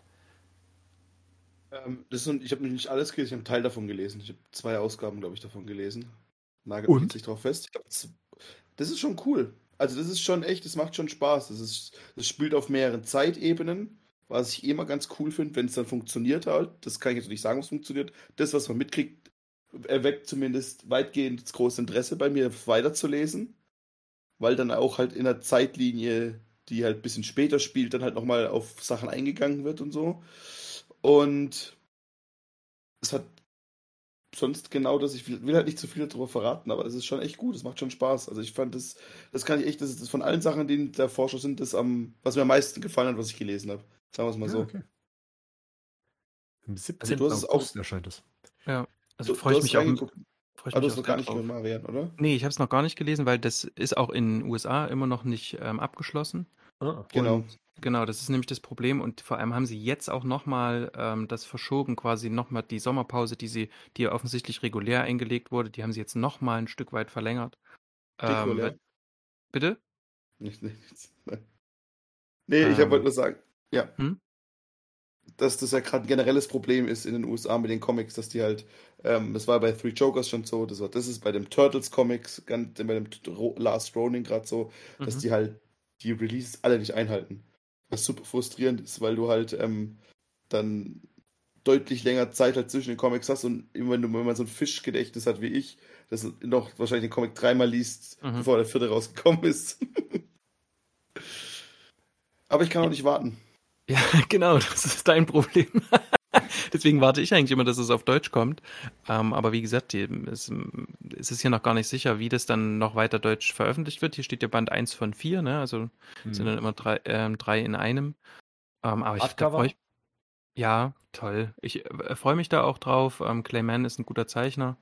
Ähm, Tom King, zum Teil umstritten. Ich habe jetzt von ihm Mr. Miracle gelesen, das ist fantastisch. Ähm, mhm. Und äh, in so abgeschlossenen Sachen ist der wohl sehr gut. Ich ähm, arbeite auch gerade an einer Review über die ähm, Catwoman Celebration. Die ist nämlich letztes Jahr ähm, 80 geworden. Das hat noch keiner mitgekriegt, weil der Joker ist ja auch 80 geworden. Ähm, und da ist eine Geschichte drin, die also entweder in diesem Band vorkommt oder die ein Stück weit darauf hinarbeitet, wo Catwoman quasi schwanger wird von Batman. Ähm, die ist schon sehr hm. schön erzählt. Die ist auch vom großartigen Michael Jennings gezeichnet. Ähm, aber also ich habe da wirklich auch, äh, freue ich mich sehr drauf. Hat denn Tom King äh, die Geschichte mit der Hochzeit von Batman und Catwoman dann auch geschrieben oder sitzt ja. er jetzt da losgelöst? Ja, er war auch der Autor ja. davon schon. Okay. Also genau. er, hat seine, er, er, schreibt praktisch ein alternatives Ende zu seiner eigenen äh, Geschichte davor. Genau, da muss man allerdings dazu sagen, dass mit dem so die Verkaufszahlen eingebrochen sind und so die Leute abgesprungen sind, dass man den also quasi Not ersetzt hat. Den hat man Not abgezogen aus seiner Serie und hat dann James Tynion den vierten eingesetzt ähm, damit äh, dieser, dieser Fall der Verkaufszahlen ähm, stoppt, was auch passiert ist. Oh, und, spannend. Äh, Gibt es da Hintergründe? Also aufgrund der Hochzeit von Batman und Catwoman sind die nee, Zahlen eingebrochen? Nee, also was er halt wohl auch sehr gemacht hat, ist so, ich habe es leider selber nicht gelesen. Ich habe ich hab nur den Anfang von Michael Tom, äh, Quatsch, vom Tom King Run gelesen am Anfang. Den fand ich ziemlich gut äh, mit Bane. Ähm, da ist Batman sehr viel so im, im Selbstgespräch mit sich und das muss dann wohl sehr geschwätzig geworden sein. Hm. Also der konnte dann wohl kein Ende finden und dann kommt es noch dazu, dass also diese Bat Family immer weiter ausgebaut wurde. Äh, das, und es wurde offensichtlich immer heller. Also man nahm immer mehr Abstand so vom dunklen Ritter tatsächlich und das hat wahrscheinlich die Leute davon weggetrieben. Das ist das, was ich so aus Foren mir zusammengelesen habe. Das ist jetzt kein Wissen aus erster Hand. Ja, genau. Und was er hier aber macht, ist jetzt nicht, ist auch tatsächlich ein alternatives Ende zu seiner, zu seiner Serie. Das setzt nicht unbedingt das fort, was dort passiert ist. Und was ich aber, was ich ziemlich cool finde, ist, dass eben viel auch aus der Animated Series jetzt noch ein paar Figuren mit drüber gezogen werden, die dann vielleicht damit auch ähm, Eingang in die normale Kontinuität finden. Mhm. Hat ja Bernd schon angeteasert, wer zum Beispiel. Genau. Was mir hier in der Vorschau auch nochmal aufgefallen ist und weil es mich ja auch schon äh, länger begleitet, aber ich mich eigentlich noch nie inhaltlich damit beschäftigt, äh, beschäftigt habe, Batman Death Metal kommt, äh, nimmt hier einen großen Platz ein in, in der Vorschau. Da ist man ja inzwischen bei Band 5 und 6 von 7 und da gibt es dann irgendwie verschiedene Sammlerausgaben und hier sehe ich ein Lobo gegen Batman, der fragt. Ähm, sehr, sehr absurd und habe mich da gleichzeitig auch gefragt, was, was was ist eigentlich Batman Death Metal? Und auch da, man glaubt sich, da ist auch wieder Rico mein erster Ansprechpartner, was das angeht, weil das hast du auch schon alles gelesen. Das habe ich auch schon alles gelesen. Ich, ist allerdings eine Weile her. Aber das Ganze kann man, glaube ich, ganz gut beschreiben als das letzte Super-Event der New 52, oder? Marian? Das letzte der großes Abschluss. Der Rebirth. Bitte? Der Rebirth. Der Rebirth, Rebirth, ja, sorry, äh. ja, genau. So rum. Ja. Und ja, und das ist dann halt, das, ich glaube, DC hatte recht viel Erfolg mit dem Batman Who Loves. Das hat er so ein bisschen eingeläutet. Und das ist im Prinzip so der super Clusterfuck des Batman Who Loves. Das ist halt wirklich, kommen alle Figuren, also ich, anders kann man es wirklich nicht beschreiben. Es ist super abgesponnen. Also, auch dieses, dieses Universum, die, die, der große Bösewicht ist, ist neben dem Batman Who Loves Perpetua, Perpetua, das weiß sie, glaube ich, irgendwie. Das ist so eine Göttin des DC-Universums. Und die will alle 52 Erden zerstören. Und irgendwie bleiben nur noch 8 übrig. Und dann kommt es noch das Dark Multiverse. Das ist dann das Gegenteil zu Multiverse. Und in jedem Dark Multiverse gibt es dann nochmal eine eigene Version von Batman. Und es gibt wirklich alles. Alles, was ihr euch vorstellen könnt an Figur gibt es als Batman. Das fängt beim Batmobil als Batman an. Das fängt beim, das habe ich mal gesagt, der Dinosaurier in der Bathöhle als Batman. Es gibt, wer, wer die McFarlane-Comics sich anguckt, nee, das sind nicht nur irgendwelche Erfindungen von McFarlane, sondern das gibt's alles in dieser Serie und das wird dann halt über ganz viele Bände und Sonderbände. Dann gibt es auch den, wie heißt der, den Robin King. Das ist auch nochmal eine Figur, die da sehr präsent ist, werden dann alle eingeführt und es führt dann irgendwann zu so einem Super-Event gegen Ende. Und ja, er beendet quasi das Rebirth-Universum dann quasi, das dann jetzt dann mit dem New Frontier dann weitergeführt wird, oder? So wie ich das, wie ich das Infinite. Ich, äh, Infinity Frontiers, genau, weitergeführt wird. Ja. Und ich muss sagen, ich fand es irgendwie ganz geil. Weil das irgendwie, dieses, weil es so abgedreht war, mir das Spaß gemacht, es zu lesen. Die Geschichte wiederzugeben, wird mir nicht gelingen außer das, was ich jetzt schon gemacht habe. Aber diese ganzen alternativen Dinge, ich meine, das, das, das habe ich vorhin schon mal im Vorgespräch schon mal gesagt. Deswegen fand ich auch als Kind Venom geil, weil es einfach nur eine schwarze, böse Version von Spider-Man ist. Aber jetzt Batman in jeder erdenklichen Version zu sehen, die es gibt, das hat schon Spaß gemacht. Vor allem mit Böse halt, ne? Und ja, ich kann das so leicht empfehlen. Also, wenn es mal vielleicht als Riesensammelband gibt, dann kann man das schon mal sich geben. Allein nur aus, weil es so absurd ist. Und, glaube ich, ein Riesenerfolg für DC war, oder? Sonst hätten ja. die das nicht so lange weitergesponnen. Ja. Es, ja, also was es ja jetzt als Sammelband gibt oder geben sollte eigentlich schon im Juli, das ist dieser Batman Metal, die Deluxe Edition bei Panini. Und die gibt es jetzt aber wohl erst im September, also die mussten sie auch in Deutschland verschieben. Und das ist, also eigentlich nur wegen Rico gebe ich unglaublich viel Geld aus. Ähm, also ich hole mir erst noch, also ich habe das alles bis jetzt von mir ferngehalten. Ich habe es Englisch mal angefangen, dann waren da auch noch so Sachen drin mit, ähm, so, so quasi vorbereiten darauf von hier äh, Bruce Wayne kehrt zurück, als er damals tot war. Ähm, das war mit einer der schlechtesten Serien meines, meines, Leb meines Leselebens, die ich lesen musste. Und dann waren da auch noch Ausgaben davon drin. Lirum Larum ähm, diesen Metal-Band hole ich mir und dann hole ich mir auch noch von Scott Snyder diese zwei Deluxe-Bände äh, zu Justice League, weil die das offensichtlich das Death Metal auch noch vorbereiten. Und dann habe ich noch das Batman Who Loves. Ähm, und dann bis dahin werden sie wahrscheinlich, bis ich das gelesen habe, wird es wahrscheinlich noch den ähm, Batman Death Metal Band geben. Und das mache ich nur wegen Rico, weil ich dir vertraue. Ja, dann das ist sehr gut angelegtes Geld. ja, also Aber ich habe das halt, ich habe das halt fortlaufend gelesen, aber ja, Bernd, sorry. Ich, ich wollte nur sagen, äh, vielleicht auch, weil man ja vielleicht, wenn man jetzt nur die Bezeichnung liest, nicht so wirklich weiß, was, was es damit auf sich hat. Und es ja, es gibt, es gibt äh, ja inzwischen sogar Vinyl und einen Soundtrack zu äh, dieser ganzen Reihe. Und da könnte man ja denken, Musik spielt hier eine ganz große Rolle, aber mit Death Metal oder mit Metal generell als Musikrichtung oder mit Musik hat die Reihe nichts zu tun, oder? Nur halb, das ist, ein, das ist so ein Metall halt, ne? Es geht halt um das Metall, dieses, dieses. Und ich will da nicht so viel zu erzählen, weil das ist schon schwierig, aber es ja. geht schon auch um dieses Metall dazu, das halt auch der, zum Beispiel der Batman Who Loves trägt es als Maske, um halt Sachen zu sehen, die andere Leute nicht sehen können und so, ne? Das ist, hm. das ist, wird das schon noch ausgebaut und die haben halt schon alles so ein rockiges Design und auch da gibt es ein paar Sachen, die schon auch dann ganz cool ge ge gedreht werden, so.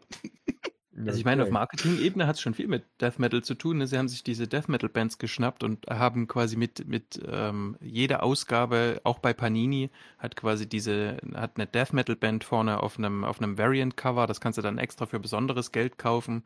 Also die haben nur die allererste Ausgabe, nur die allererste Ausgabe ähm, mit einem Plektrum zusammen für 99 Euro verkauft. also, also für unglaubliches Geld, wo ich mich frage, wer das kauft. Also tatsächlich. Aber bitteschön. Schreibt es in die Kommentare. Schreibt es in die genau, Kommentare. Wer hat, von genau. euch, genau, wer hat dieses Plektrum? Allerdings muss ich sagen, hat Panini ja auch YouTube-Videos mit einem Soundtrack veröffentlicht oder mit Songs und das ist definitiv kein Death Metal. Das ist. Ja, das hat auch, also wie gesagt, das ist, glaube ich, also außer ich habe jetzt was ganz elementar Wichtiges vergessen, aber es geht da wirklich um dieses Metall und das ja. ist halt so, das, und das ist auch eher so ein MacGuffin, das Metall und es landet halt auf der Erde und das macht halt auch Sachen dann. Und Batman okay. findet dann seine ganzen Spiegel-Ichs und so. Und das ist schon, also ich fand es schon auch, also, weil es halt so absurd war, fand ich es halt so geil. Das ist, wenn man natürlich mit so ganzen, wenn, wenn man damit nichts anfangen kann, dass es auf einmal tausend verschiedene Batmänner gibt, ob die jetzt gut oder böse sind, sei mal dahingestellt. Und das ist, und auch ganz viele alte, das Geile ist auch diese, es gibt halt so ganz vielen so kleine Side-Comics, die ich auch gelesen habe, ähm, zum Beispiel The Drowned, das ist Bryce Wayne und die hat dann, die ist quasi die Königin von Atlantis und ist dann halt die Aqua Batwoman oder so. Und da gibt es halt so kleine Geschichten, wie der Robin King zum Robin King wird. Und das ist halt immer die Batman Origin, aber mit einem Twist.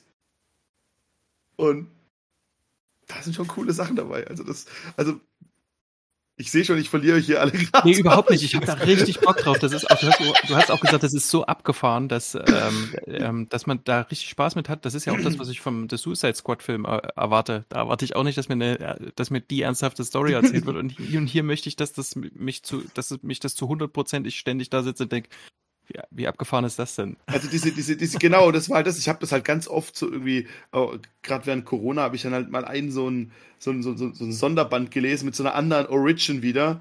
Und dann war die von The Red Death zum Beispiel, also das ist der Flash. Und erstmal fand ich das Design geil und dann fand ich es halt auch cool, mhm. okay, wie kann man da jetzt dann irgendwas, also wie kann man die Geschichte von Batman und Flash zusammenweben und irgendwie, ich fand das dann schon cool. Also, ja. Mir hat ja. Spaß gemacht. Cool. Auch eine gute Überleitung zu HBO Max und Batgirl. Ähm, fällt mir nichts ein. Wir machen es einfach. ja, nichts zu sagen, großartig. Ne? Also außer wir, das ist. Wir haben, wir haben nicht oft drüber gesprochen, sagen wir mal so. Also ich glaube, wir haben das, das Batgirl-Projekt, was sich ja schon so längere Zeit, wir, wir erinnern uns, Joss Whedon wurde mal, äh, mal mit so einem Projekt in Verbindung gebracht, äh, dann durch einen anderen Film wieder weg von dem Projekt gebracht. Und dann äh, hat man eigentlich nur noch gehört, dass äh, die Autorin von Birds of Prey, äh, Christina Hodson, an einem an einer Batgirl-Serie arbeiten sollte. Dann war es ein Batgirl-Film. Und letztendlich hat man auch ähm, die Regisseure gefunden, die mir äh, gar nichts sagen. Adil El Arbi und äh, Bilal Falla, ich hoffe, ich habe es richtig ausgesprochen, die haben äh, den dritten Teil der Bad Boys-Reihe inszeniert, den ich immer noch nicht gesehen habe. Ha, wen wundert's? Und ähm, ja, jetzt hat man auch das Batgirl gefunden und gecastet. Leslie Grace äh, nennt sie sich, ist relativ frisch im ähm, ja, im Filmbusiness, hat äh, sie ist 26 und hat bislang in der ist das eine Musical-Verfilmung oder ist es ein eigenständiges Musical in the Heights äh, Eigenständiges Musical. Hat, Okay. Äh, und hat Warner Bros., also die Verantwortlichen, äh, schon in der Rolle sehr begeistert und soll dann auch beim Casting auch nochmal eins draufgesetzt haben. Und dann war es für sie klar, ich glaube, es waren noch, gab noch vier Mitbewerberinnen, äh, die, die bekannt waren. Und ja, Deadline hat es dann äh, offiziell gemacht, sie selbst dann im Anschluss auch. Und somit hat praktisch Batgirl jetzt einen Namen. Ähm, neben Barbara Gordon. Sie heißt Leslie Grace. Ähm, ja, ich, ich, ich, bin gespannt. Ich habe dieses Batgirl-Projekt bislang so gar nicht ähm, auf dem Radar gehabt, äh, Interesse halber. Ähm, ich kann mir auch noch nicht vorstellen, wie so ein HBO-Film aussieht, wie sich der anfühlt, was das qualitativ bedeutet letztendlich. Und ich muss jetzt auch sagen, äh, Christina Hodson ist, glaube ich, für ihren ähm, Transformer-Ableger, wie heißt er? Beetle, Choose, ich fast schon Bumblebee. Bumblebee. Bumblebee. So rum, Entschuldigung. Ja, kein, kein das war dein zweiter Fauxpas schon. Ja, danke. Du hast erst. Ähm, ja, nein. Was war nochmal der erste? Boys, ja, du kannst dich einfach Bad Boys 3 hier so wegschnippisch weglachen. Der ist über den zweiten Mark, ist der dritte fantastisch. Ich habe ich hab den nicht weggelacht, ich habe ihn nur nicht gesehen. Und ähm, weil ich keine Zeit dafür habe. Und dann, ähm, genau, ist halt, Frau Hotzen hat halt, Frau Hotzen, hat äh, halt eben Birds of Prey ähm, geschrieben und das weiß ich jetzt nicht, ob das jetzt dann auch praktisch die, die, die, sagen wir mal, eine automatische Empfehlung für einen Batgirl-Film dann auch gleichzeitig ist. Also, wir hatten unseren Riesenspaß mit äh, Birds of Prey, der, der Rico und ich zumindest. Und ähm, aber trotzdem, ähm, meine Erwartungen in Richtung Batgirl-Film ist halt tonal was anderes als jetzt Birds of Prey. Also da bin ich äh, dann doch gespannt, beziehungsweise habe so ein paar Fragezeichen. Wie geht es euch, was das Projekt angeht? Ist das so etwas, was wir so, so naja, erstmal ein bisschen was sehen, weil jetzt gerade gibt es da recht wenig Vorfreude oder ja, Batgirl-Film wollte ich schon immer sehen, ganz großes Potenzial her damit. Wie ist da so, so euer Gefühl dem Projekt gegenüber? Ich hoffe, dass es, irgendwie hoffe ich, dass es zu Matt Reeves Universum gehört.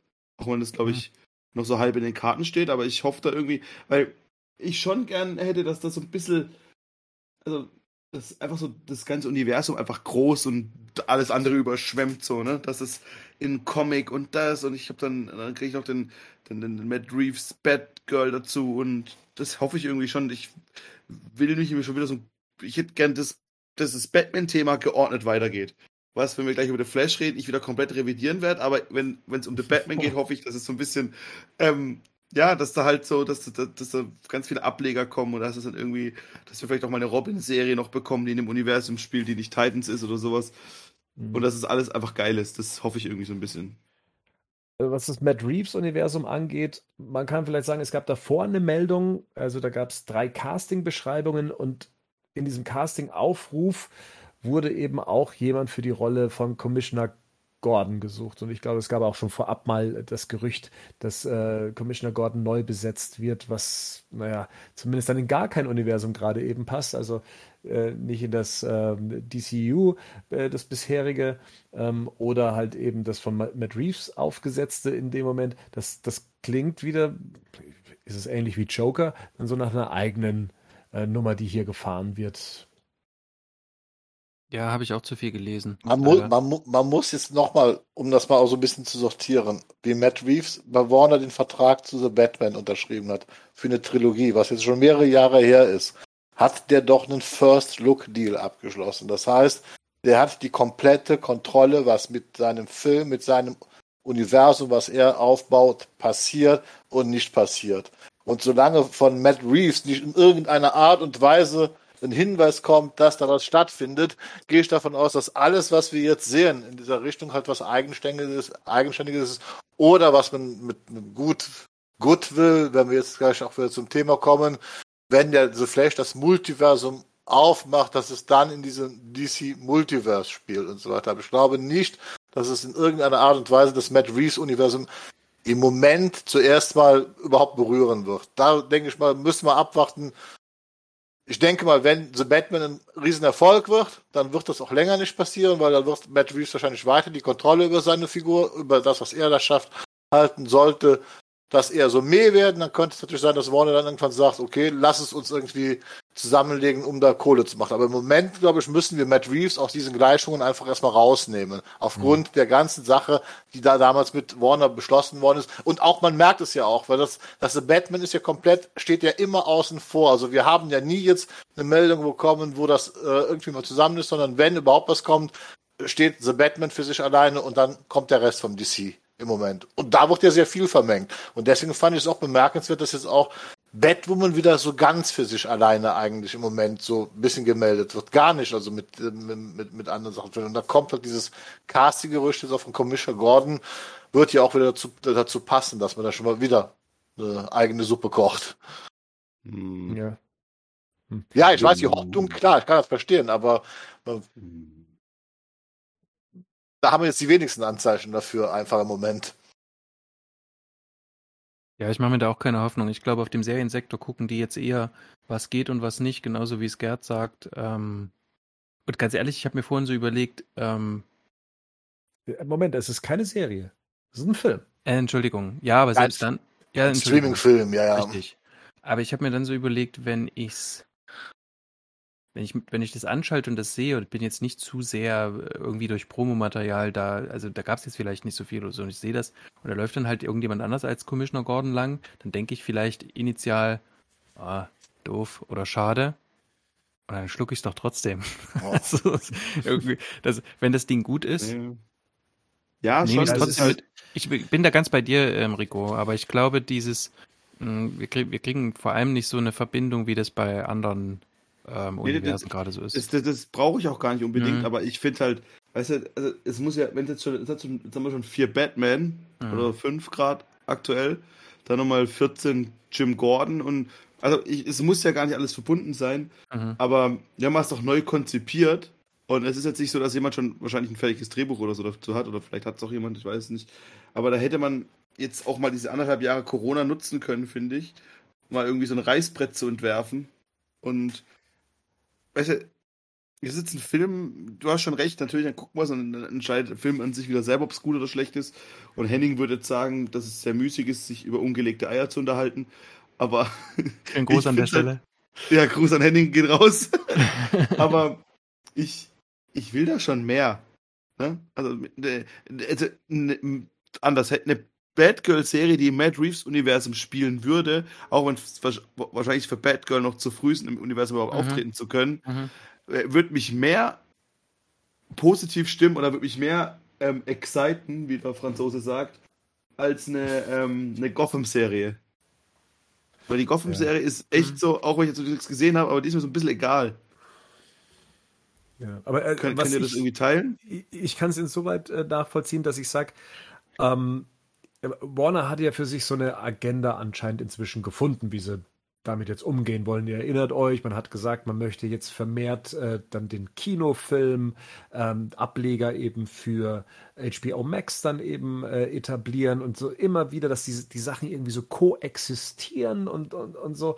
Und es gibt noch viel zu wenig Beispiele, ähm, um das eben einschätzen zu können, ob das funktioniert oder auch was wir Zuschauer da jetzt äh, auch zu erwarten haben. Letztendlich kriegen wir jetzt immer eigenständige Joker-Produkte, nenne ich es jetzt mal, so wie, ne, wie, wie eben Joker für sich eigenständig bleibt, äh, höchstwahrscheinlich. Und ist das jetzt ja. auch so was Eigenständiges? Ist das mit irgendwas äh, verbandelt oder nicht? Also eine Klarheit in dem, wie sich diese ganzen ähm, Filme aufstellen, die fehlt mir halt, halt. Ich kann mir jetzt nicht vorstellen, dass sie jetzt äh, sagen, äh, ja, Batgirl ist jetzt ähm, Teil des neuen DCEU, des neuen DC-Filmuniversums, weil das hätten sie dann wahrscheinlich auch mit angekündigt und hätten dann gesagt, hey, jetzt, wir haben unseren Plan und ihr könnt künftig alle in einem Universum erleben, weil wir haben es endlich auf ja. die Reihe gekriegt. Das tun sie nicht. Aber so irgendwie schwammig ist das Ganze halt immer noch. Und von jedem Projekt, das halt eben kommt, muss man erstmal überlegen, zu was gehört's denn jetzt? Und das, das, dass man da immer noch keine Klarheit hat, zumindest jetzt gerade, gucken wir mal, was das DC-Fandom auch bringt. Vielleicht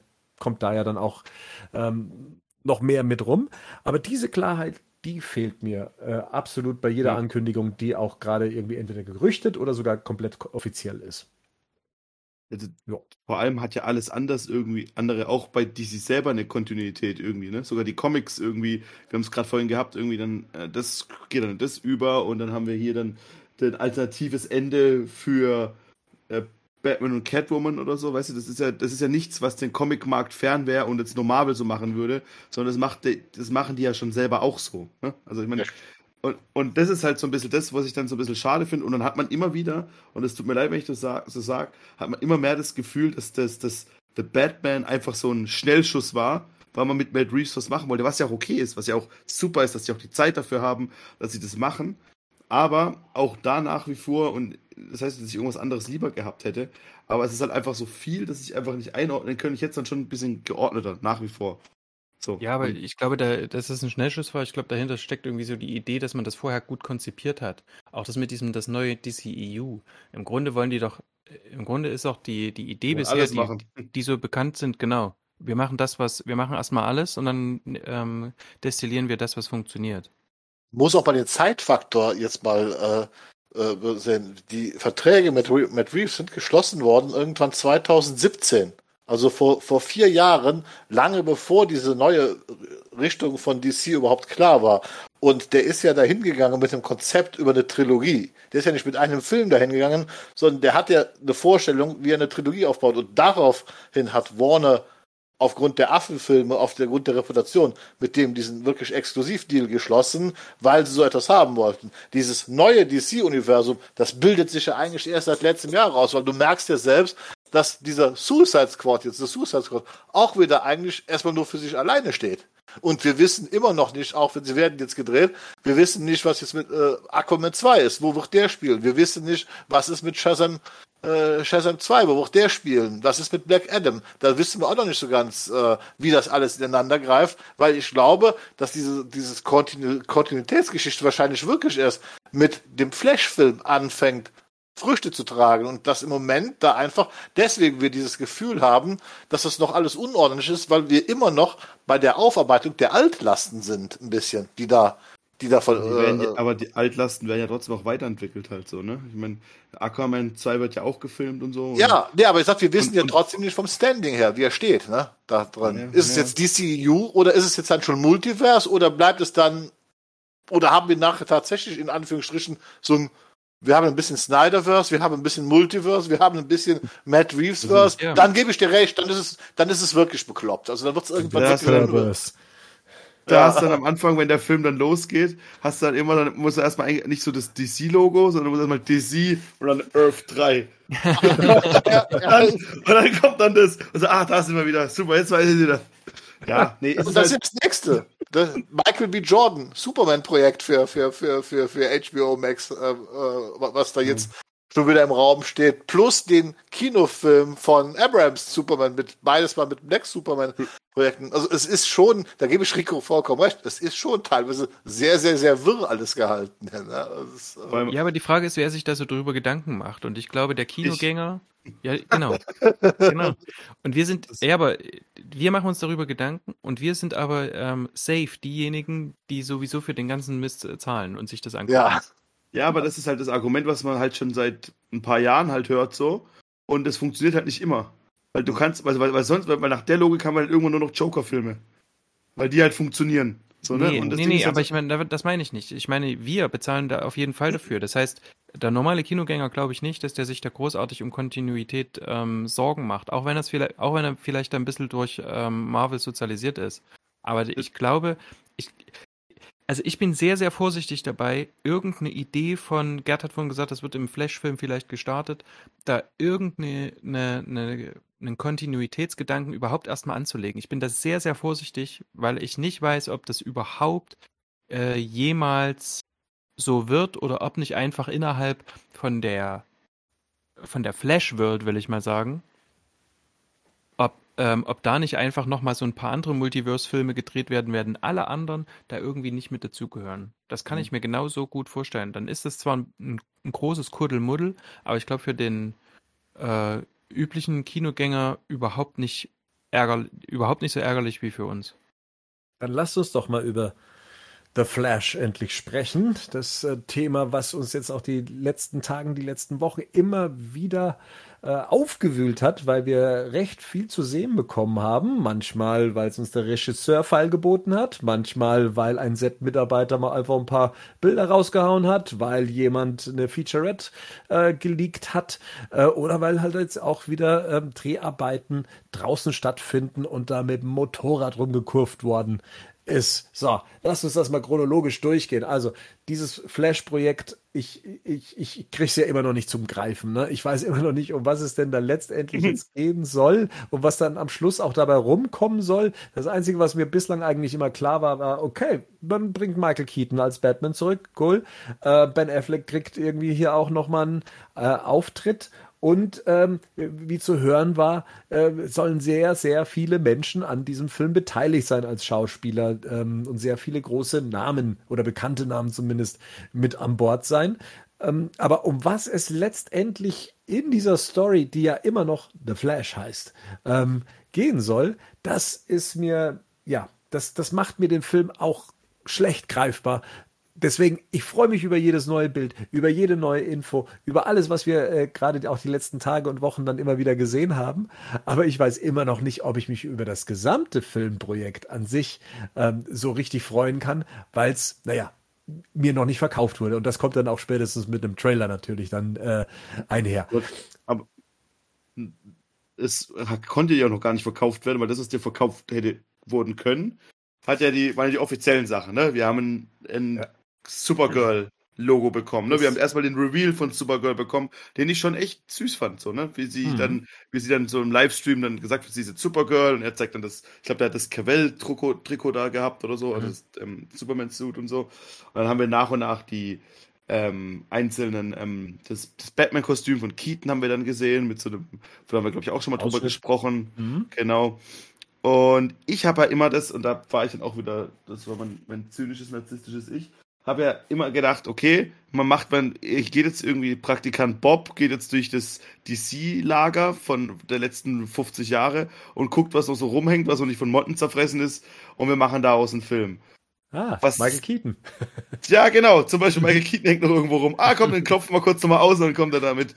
Und, ah, und, und, und das war, was ich so bis vor tatsächlich vorgestern, war, war so mein Mindset war, weswegen ich mich da relativ wenig drüber gefreut habe, weil ich einfach gedacht habe, okay, das Ding wird einfach eine Resteverwertung der Sachen, die man hat, so wie es sich ja, finde ich, ein bisschen angehört hat.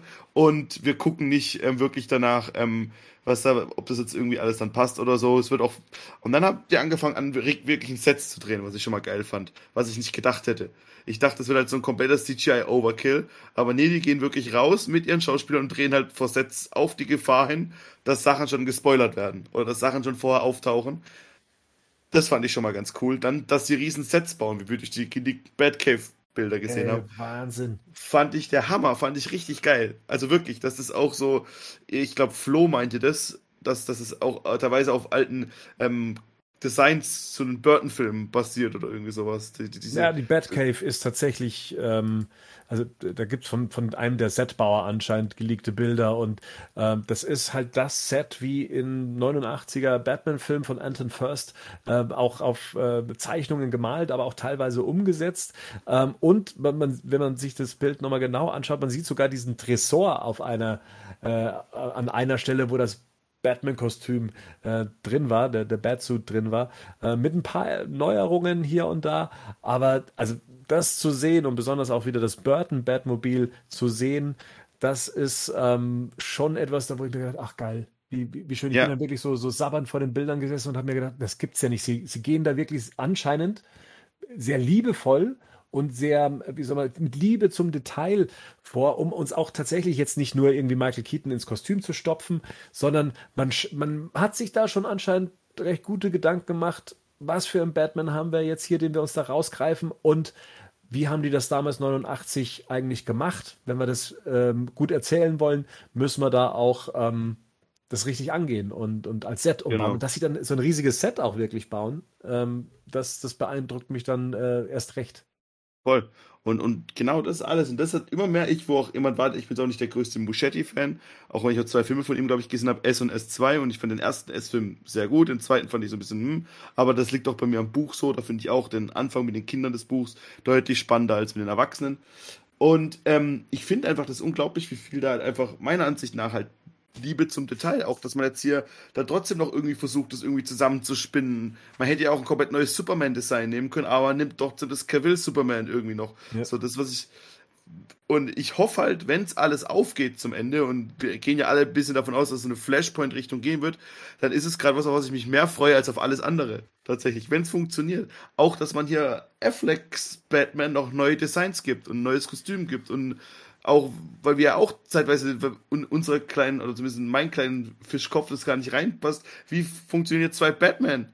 Und warum, und warum baut man Cavill ein neues Motorrad? Der hat doch ein Batmobil, äh, nicht Cavill, ähm, hier Affleck, sein, weil da gibt's ja auch jetzt neue Setbilder, wie es da mit dem Motorrad Stunts gedreht werden. Und das sind alles so Sachen, dass ich einfach, wo ich dann sage, okay, meine Vorfreude steigt, bitte breche nicht mein Herz, Muschetti. Gerd, wie geht's dir, wenn du, wenn du siehst, dass Michael Keaton an, am Set steht, äh, wenn Konzeptzeichnungen auftauchen, die äh, tatsächlich auch den, den klassischen Batman zeigen, der zusammen mit dem neuen Flash und, und, und Supergirl auf, auf äh, solchen Zeichnungen zu sehen sind, das, das Batmobil, die Bathöhle, all das, was äh, uns alte Herren oder dich alten Herr ähm, triggern könnte. Wie, wie, wie, wie geht's dir da? Bist du, sagst du, ich uneingeschränkt heiß drauf oder auch Zweifel, weil es kann auch nach hinten losgehen. Wie, wie geht's dir gerade? Wir so, das macht mir teilweise sehr viel Angst, weil das Problem ist, ich bin halt inzwischen halt auch aufgrund des Jobs in einigen Underground äh, Reddit-Gruppen drin, wo ich also Kontakt zu einigen Leuten habe. Und da werden natürlich dann noch weiter Gerüchte gestreut, ne, die dann auch nicht immer äh, optimal sind, wo ich dann am liebsten sage, ich möchte das gar nicht alles wissen. Ich bin beeindruckt über den Aufwand, den die betreiben. Also da muss ich jetzt mal äh, ehrlich sagen, unabhängig ist, wie skeptisch ich diesem Film gegenüberstehe, Production Value steckt dahinter. Also da scheint ja eine ganze Menge äh, aufgefahren zu werden, ne, äh, dementsprechend. Und äh, ja, ich habe mich gefreut über Michael Keaton, auch mit der Perücke. Äh, aber er war schlank, er sah wirklich sehr gut aus, also auch auf dem Foto, wo er ohne mhm. Perücke mit diesem Fan posiert hat, wo ich einfach sage, der Mann ist über 60, aber er sieht Ja, jetzt mal, also, weißt du, der sieht doch besser aus als der Ian Dingens-Typ in der Titan-Serie. Michael Keaton sieht besser aus, obwohl er älter ist, verdammt nochmal. Oder in, in dem Engine. Das fand, fand ich schon, fand ich schon äh, sehr, sehr toll. Äh, an dem Superman, Supergirl-Design habe ich mich inzwischen auch gewöhnt. Ich fand dann die Fotos von ihr in dem Kostüm am Set. Äh, das scheint eine sehr sympathische, ausdrucksstarke Persönlichkeit zu sein, wo ich echt mal gespannt bin, wie sie die Rolle da ausbauen werden. Äh, äh, also das ist im Nachhinein hat's mir gefallen. Und jetzt kommt's, da kommt jetzt wieder der kleine Jobber-Technik darüber. Das, was mich am meisten beeindruckt hat, war das Foto von Ezra Miller mit seinem Stuntman und der Stuntman diesen Apparillo, diesen Stab dran hatte. Und ich habe mich dann mal wir hatten ja schon Geräte, dann habe ich mal rumgefragt und dann sagte mir einer, der das direkt sagte, ja, das ist neueste Technik, wir machen keine äh, äh mit, mit, mit Tracking Points mehr, sondern das ist, das ist ein äh, äh Infrarot 3D-Scanner, der das Gesicht vom Stuntman simultan einscannt und später wird das in der Post-Production, äh, weil die, äh, er hat mir so geschrieben, äh, uh, these are for the re reser re reverse Flash Shots. Das heißt also, dass es wohl, uh, dass er so tatsächlich mit einem Negativ-Flash sich unterhält. Also das sahen wir auch in den Klamotten. Die sahen ja so ein bisschen äh, ähnlich aus, hatten aber ganz andere Farben und so weiter. Ne? Und äh, mhm. das hat mich schon sehr beeindruckt. Da wird also auch jetzt neueste Technik aufgefahren, um äh, das zu ermöglichen, dass Ezra Miller da wirklich äh, zusammen mit einem Stuntman spielen kann und nicht es zweimal gedreht werden muss, sondern später im Studio geht er dann hin und spricht dann seinen Dialog und der wird dann diesem Stuntman darüber gehen. Das ist extrem beeindruckend. Und jetzt bei den neuesten Aufnahmen, äh, ja, da gab es auch wieder Gerüchte, die ich aber für Quatsch halte. Das ist für mich ganz klar. Ben Afflecks Kostüm halt nur modifiziert mit den Platten. Äh, äh, ja, dieses Motorrad sieht natürlich total übertrieben aus, genauso wie dieses Batmobil von, von Ben Affleck ja schon extrem übertrieben war. Aber ich finde das Motorrad, das schlägt's noch mal ein bisschen. Das sieht ja dermaßen wuchtig aus. Ich finde es halt lustig, dass man vorne halt sieht, dass das Rad nicht echt ist, dass darunter ne, also, also so ein kleines Rad ist. Aber das gefällt mir schon. Das muss, das, also Designs, was sie alles machen, gefällt mir alles gut. Ich habe halt auch genau wie du, ich weiß nicht, ich kann diesen Film nicht greifen. Ich weiß einfach nicht, und ich habe natürlich Angst, wie gesagt, Michael Keaton ist mein Lieblings-Batman. Mein Lieblings-Batman-Film ist Batman Returns und den halte ich in Ehren hoch und ich hoffe nur, dass Muschetti das nicht vergeigt und mir Michael Keaton Batman kaputt macht, äh, weil er dann einen scheiß Film drum baut. Ich glaube, das würde ich dem Mann nie verzeihen. S2 konnte ich ihm noch verzeihen, aber das würde ich ihm nie verzeihen. Aber, aber guck mal, es könnte noch viel schlimmer sein. Tim Burton könnte den Film machen. Der heutige Tim Burton wäre wirklich schlimm. Ja, das muss, das muss man sagen. Ja, das stimmt. Man, man muss es ja auch nochmal zusammenfassen. Ne? Ähm, Gerd hat jetzt wieder angefangen, dass er sehr skeptisch ist und hat sich wie beim letzten Mal äh, von skeptisch zu euphorisch hochgearbeitet. Ich weiß. Natürlich, und innerhalb, immer innerhalb von zwei Minuten. Aber ähm, natürlich muss am Ende nochmal die Einschränkung rein. Natürlich kann sich Gerd nicht uneingeschränkt über Michael Keaton am Set freuen. Warum wissen wir alle? Weil Gerd ne, äh, noch äh, Wetteinsätze hat, die er ja. einlösen muss. Ja, und das geht natürlich schwer ins Geld. Darum geht es gar nicht, das hat andere Gründe, das hat aber nichts hier im Cast zu suchen. Ne? Uh. Ja. Auf jeden Fall, ähm, ja, also ich finde das alles geil. Also was soll ich sagen, das, das sieht alles cool aus und die ich kann es gar nicht in Worte fassen. Was mir fehlt, ich will Keaton im Kostüm sehen. Also ich, ich, ich, ich, war, ich, ich war echt sauer. Ich fand natürlich dieses Batfleck-Motorradbild mit dem Kostüm im ersten Moment geil. Und dann denke ich, ihr verdammten Idioten. Und warum konntet ihr kein Foto machen, wie Michael Keaton in seinem Bettsuit aussieht? Verdammt nochmal.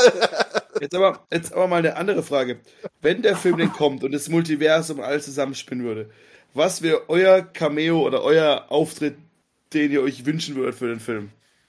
Start mit Marian. Nicolas Cage als Superman. Okay. Gerd.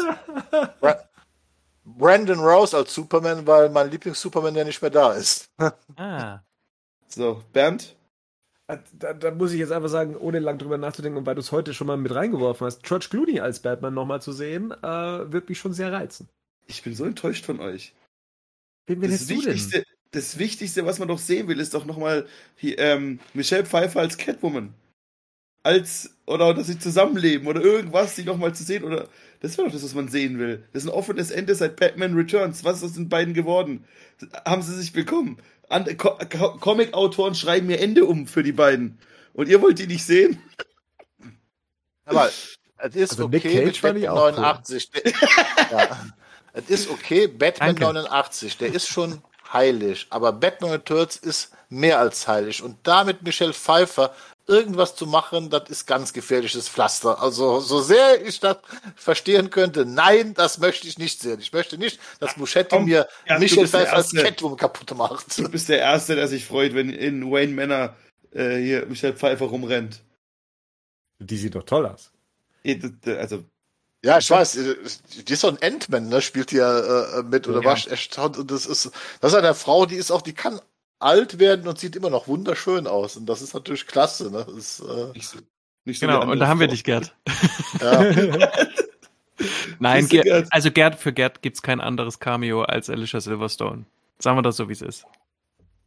Hatte ich mir eben tatsächlich auch überlegt, weil wir müssen ja Batgirl-Serie, bei der Batgirl-Serie waren, da fiel mir wieder ein, was ist das Einzige, was mir an Batman und Robin gefallen hat? Das waren die drei Dinge. Ja, Alicia Silverstone, Alicia Silverstone und Alicia Silverstone. Ne? Das waren die drei Dinge an Batman und Robin, die mir gefallen haben. Äh, wobei die auch, ich glaube, die macht jetzt auch im Moment wieder eine Fernsehserie, habe ich jetzt den letzten Artikel gelesen. Und auch die, die sieht wirklich noch, also ja, Steht da nicht, nicht eine Oma? In der Fernsehserie? Ich habe das jetzt nämlich auch gelesen.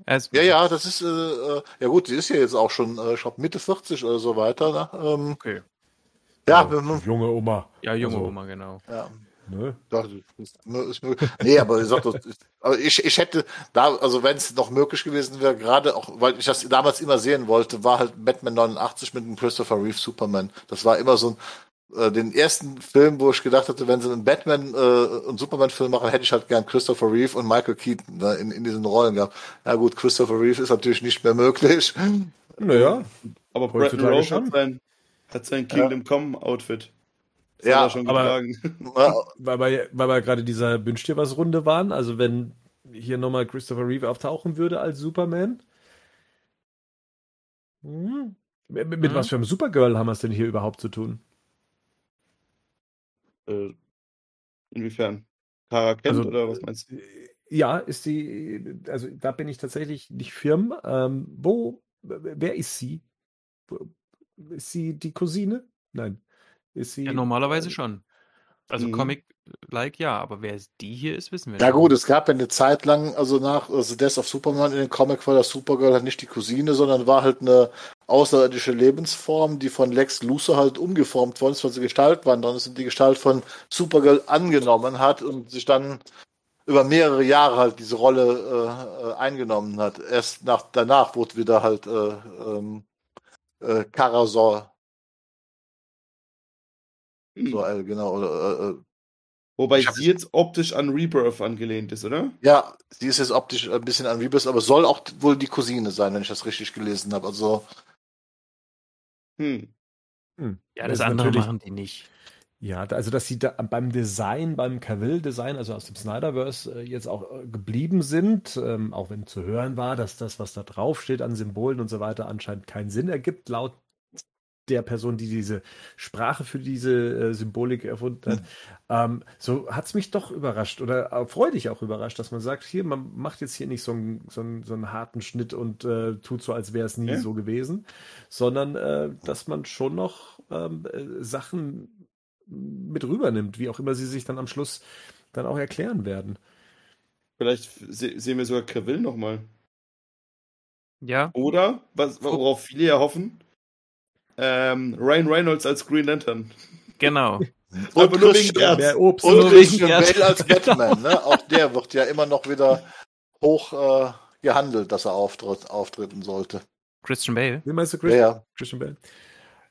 Ja. Ja. ja. Die, die, die, Frage ist, ob sie denn tatsächlich in Persona auftreten oder ob sie denn, sagen wir mal, reingeschnitten werden oder auf eine andere Art äh, da nochmal äh, auftreten im, wie, wie war das nochmal im Lego-Film gelöst?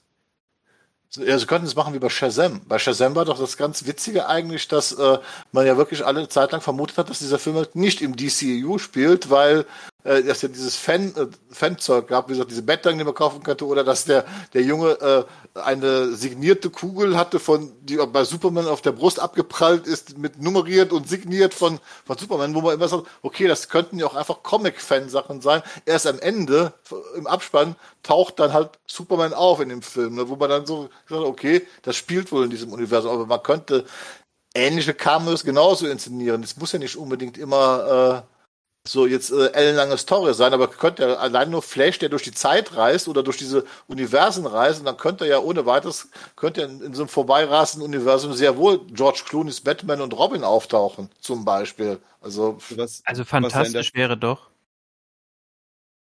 Ja. Fantastisch wäre doch, wenn ähm, Flash nach, in ein Universum nach Venedig reist ähm, und dort ähm, Bruce Wayne, Christian Bale Bruce Wayne mit Selina Kyle Hand in Hand durch Venedig schlendert und mit einem geringen Abstand Alfred, der dann für, extra für Rico nochmal kurz Bruce Wayne anspricht. dann ist der Film auch wieder geil. Also so. alles. Das schreibt Andy Muschetti an, dass er die Szene reinnimmt. Äh, mach ja, ja. Mach ja deinem Reddit. ja, stimmt, du bist hier der Reddit King. Genau. Nee, bei Reddit ist ja, wird ja schon die ganze Zeit darüber spekuliert, dass man also äh, Wollen wir das also A, man, man, wünscht sich halt auf jeden Fall Christian Bale Auftritt, äh, äh, also das scheint wohl bei vielen äh, der Wunsch. Also man hätte gern wirklich diese Konstellation Keaton, ähm, Affleck Bale und, und Affleck. Äh, Bale und Affleck, dass die drei also quasi die Haupt-Batman sind. Und dann kam halt so und das nächste, was man sich tatsächlich wünschte, war dann halt schon George Clooney und äh, Chris O'Donnell als äh, nur kurz, äh, dass man die da rein, rein reinbringen könnte. Äh, und ein paar Verwegene meinten auch Archivmaterial von Batman 66 da reinzubringen. Ne? Das bin auch das, aber wie gesagt, das Der ist Afterparty ja, dann.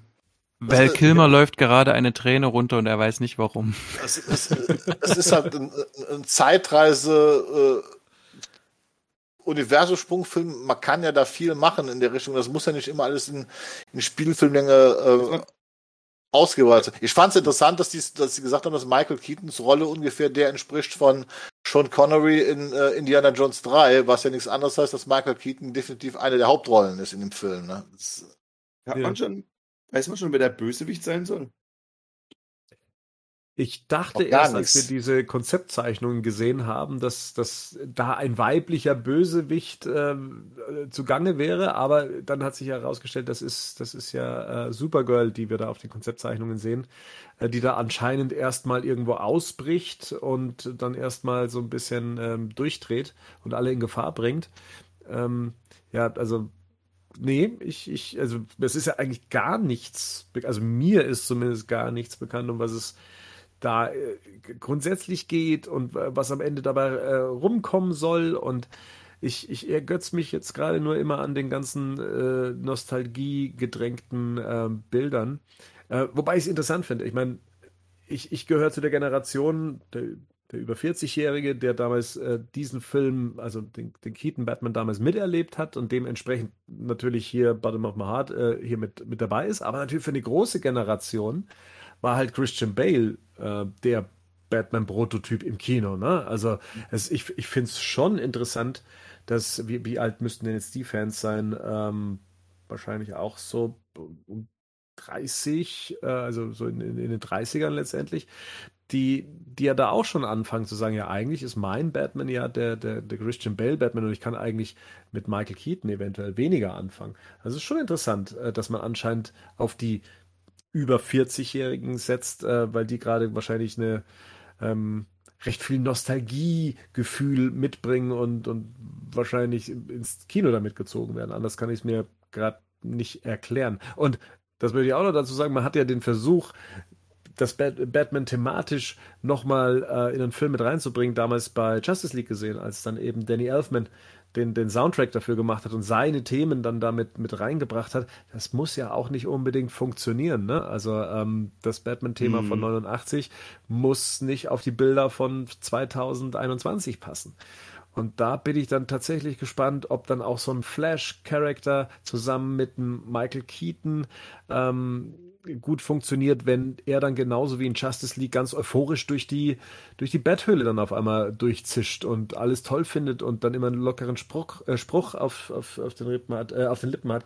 Das ist ähm, so etwas da, hoffe ich, dass der richtige Ton dafür gefunden wird, weil Batman 89 lebt eigentlich in seiner eigenen Welt und äh, ihn da rauszureißen könnte einerseits interessant sein, aber halt eben auch, ja, bringt, bringt so seine Gefahren mit sich. Das ähm, ja, gab so zwei, drei Story-Gerüchte, die ich interessant fand. Also, was viele so sagen, der Dreh- und Angelpunkt muss dieser Prozess gegen Barry Allens Vater sein. Der ist ja jetzt auch neu gecastet mhm. worden für, für den Film. Das muss der Aufhänger der Story sein, dass Flash eine Möglichkeit sucht, die Unschuld seines Vaters zu, äh, äh okay. zu beweisen. Und deswegen muss er halt durch mhm. diese, wie im Comic. Und deswegen muss er durch diese Universen reisen. Und da gab es in weiteren Ligen, das wird dann auch so ein bisschen die Rolle diese größere Rolle von Michael Keaton äh, wiederum erklären. Er kommt dann, also er, er, denkt, er reist durch die Zeit, aber in Wirklichkeit reist er wegen der Speedforce halt in ein anderes Universum, wo er dann halt nicht mehr Ben Affleck Batman ist, den er wohl eigentlich um Hilfe bitten wollte. Dafür halt Michael Keaton, der halt viel älter ist. Und da soll dann diese Storyline sein und er sich wundert, dass es keinen Superman gibt. Und dann kommt dann irgendwann raus, dass in diesem Universum, finde ich zwar merkwürdig, weil, weil das mit dem Cavill-Design ist, dass die diese Supergirl gefangen halten. Das heißt also, Batman weiß gar nicht, dass diese außerirdische Person, das erfährt er erst durch Barry Allen, dass da irgendwas ist. Das sind so Gerüchte um die Story. Da haben wir jetzt weniger Flashpoint, sondern wir haben mehr so diese Storyline aus dem Comic, dass er auf jeden Fall versucht, die Unschuld seines Vaters zu beweisen, dass der also nicht seine Mutter ermordet hat. Das soll der mhm. Dreh- und Angelpunkt der ganzen Story sein. Interessant finde ich ja auf diesen Artworks, ähm, dass ja da eine Figur abgedeckt ist. Ähm, da wurde dann immer so ein Spoiler-Alert-Schild äh, drüber geklebt. Das äh, ist immer in Verbindung mit Barry Allen und Michael Keaton, äh, Batman, dass man dann nochmal eine weitere Figur sieht. Einmal eben in diesem, ich nenne es jetzt mal Labor, dann eben außerhalb dieses Labors und dann nochmal im Batmobil drin, äh, dass diese drei Personen drin sitzen. Und wir vermuten mal, dass hinter diesem Schild Ben Affleck steckt. Ähm, oder ja, der, der ich könnte es mir jetzt, ich wüsste es jetzt nicht alle, also Klar, könnte auch jemand anderes sein. Ähm, aber wir wissen zumindest, dass, dass Ben Affleck oder der Batfleck im Film vorkommt. Und das sieht ja alles jetzt nicht nach wenig aus. Also nach einem ähm, einminütigen Cameo. Genau. Du machst nee, ja Aufwand nicht, du baust ein Motorrad und baust ihm einen neuen Batsuit und keine Ahnung, was man Verfolgungsjagen, glaube ich jetzt mal, wenn der nur für eine Szene im Film zu sehen ist. Nee, auf keinen Fall. Also nicht mit Wobei das auch.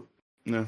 Da, da würdest du ja eher CG machen. Also wenn du den für eine ein, zwei Szenen machst, das kannst du ja heute machen, da brauchst du ja, ich sag mal, keinen Schauspieler, du brauchst auch nicht dieses riesen Motorrad, was sie da gebaut haben. Also da gehe ich mal von aus, da wird ja schon wesentlich mehr mitgedreht werden in dem ich, Moment. Ich hoffe, dass der Reverse Flash der Bösewicht ist. Ich finde Eobard Thorn cool und es passt eigentlich auch für die Gesch zur Geschichte halt, ne? Ja, weil er ja auch für verantwortlich ist für den, für, für, eigentlich für den eigentlichen Tod von, von, von Barry Ellis. Das wird, es wird ja sogar wieder in der Comic-Kontinuität Sinn ergeben, dass er der Bösewicht wäre.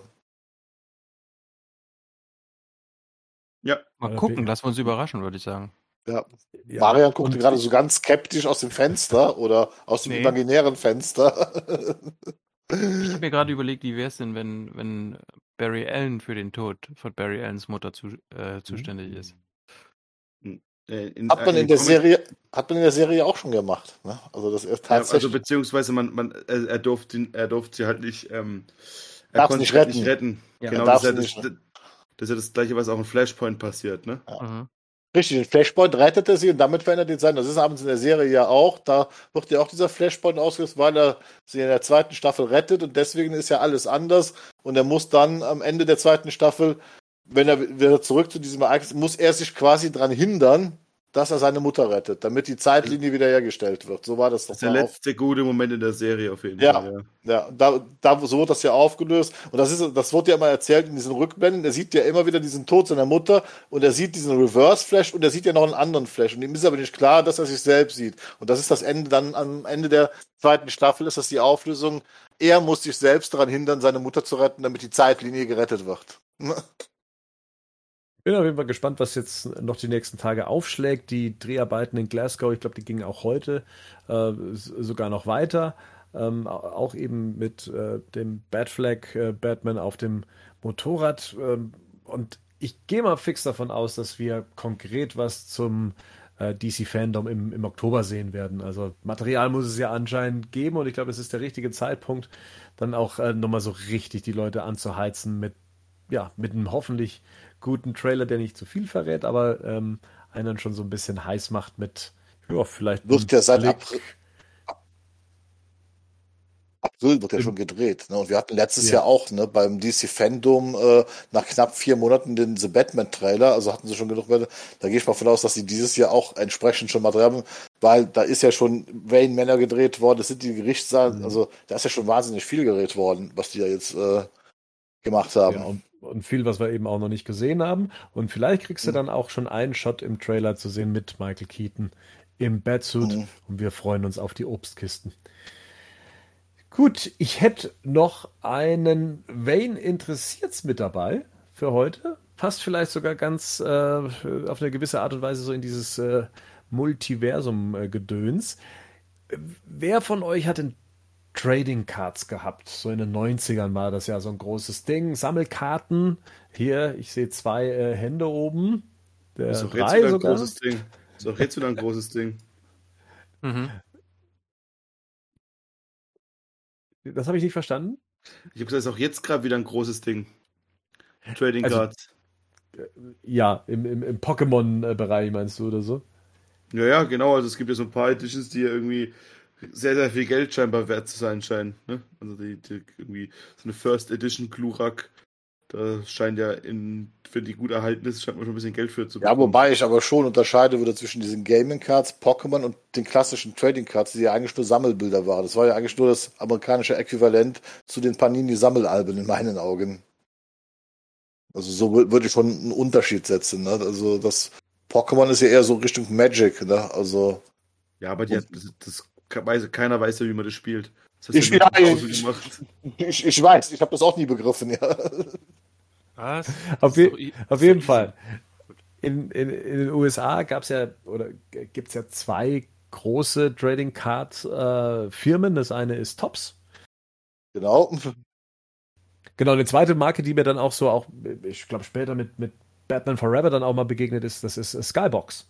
Ähm, und zu der damaligen Zeit gab es ein gab es was ganz Interessantes. Und zwar, Tops hatte die, die Rechte an Batman 89, hatte die, äh, auch dann die Rechte an äh, Batmans Rückkehr.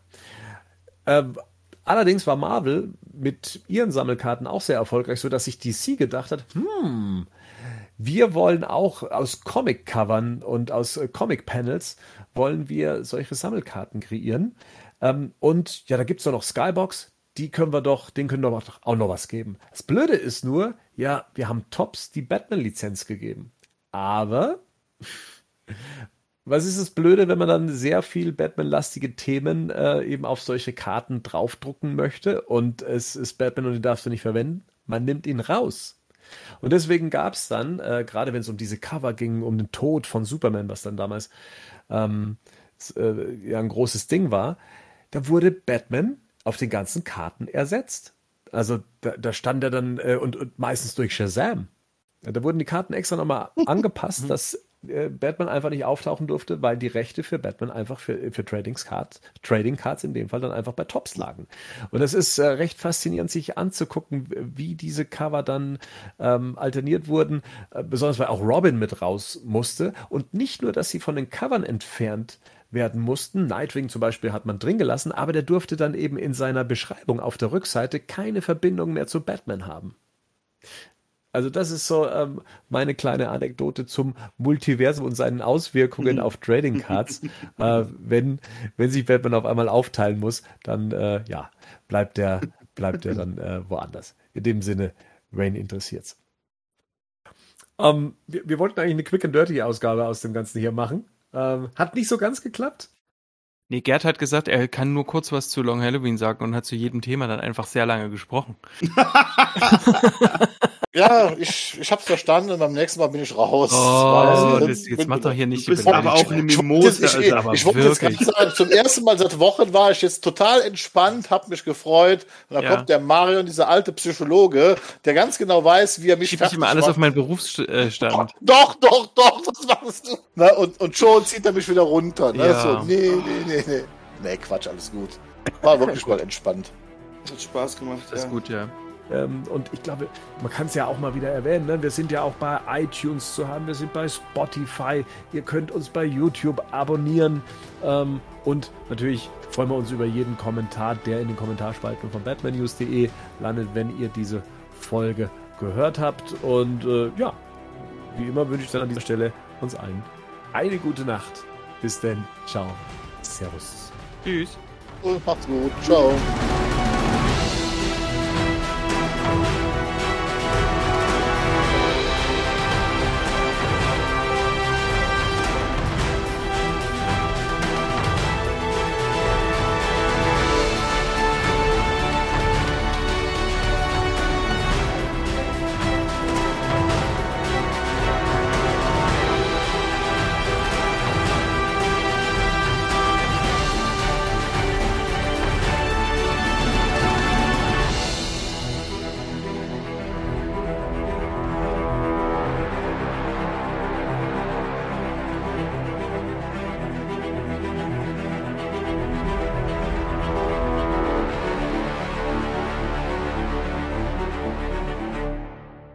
Batman News Badcast ist ein Podcast-Projekt von Fans für Fans. Batman News.de und der Badcast stehen nicht in Verbindung mit Warner Bros. oder DC Comics.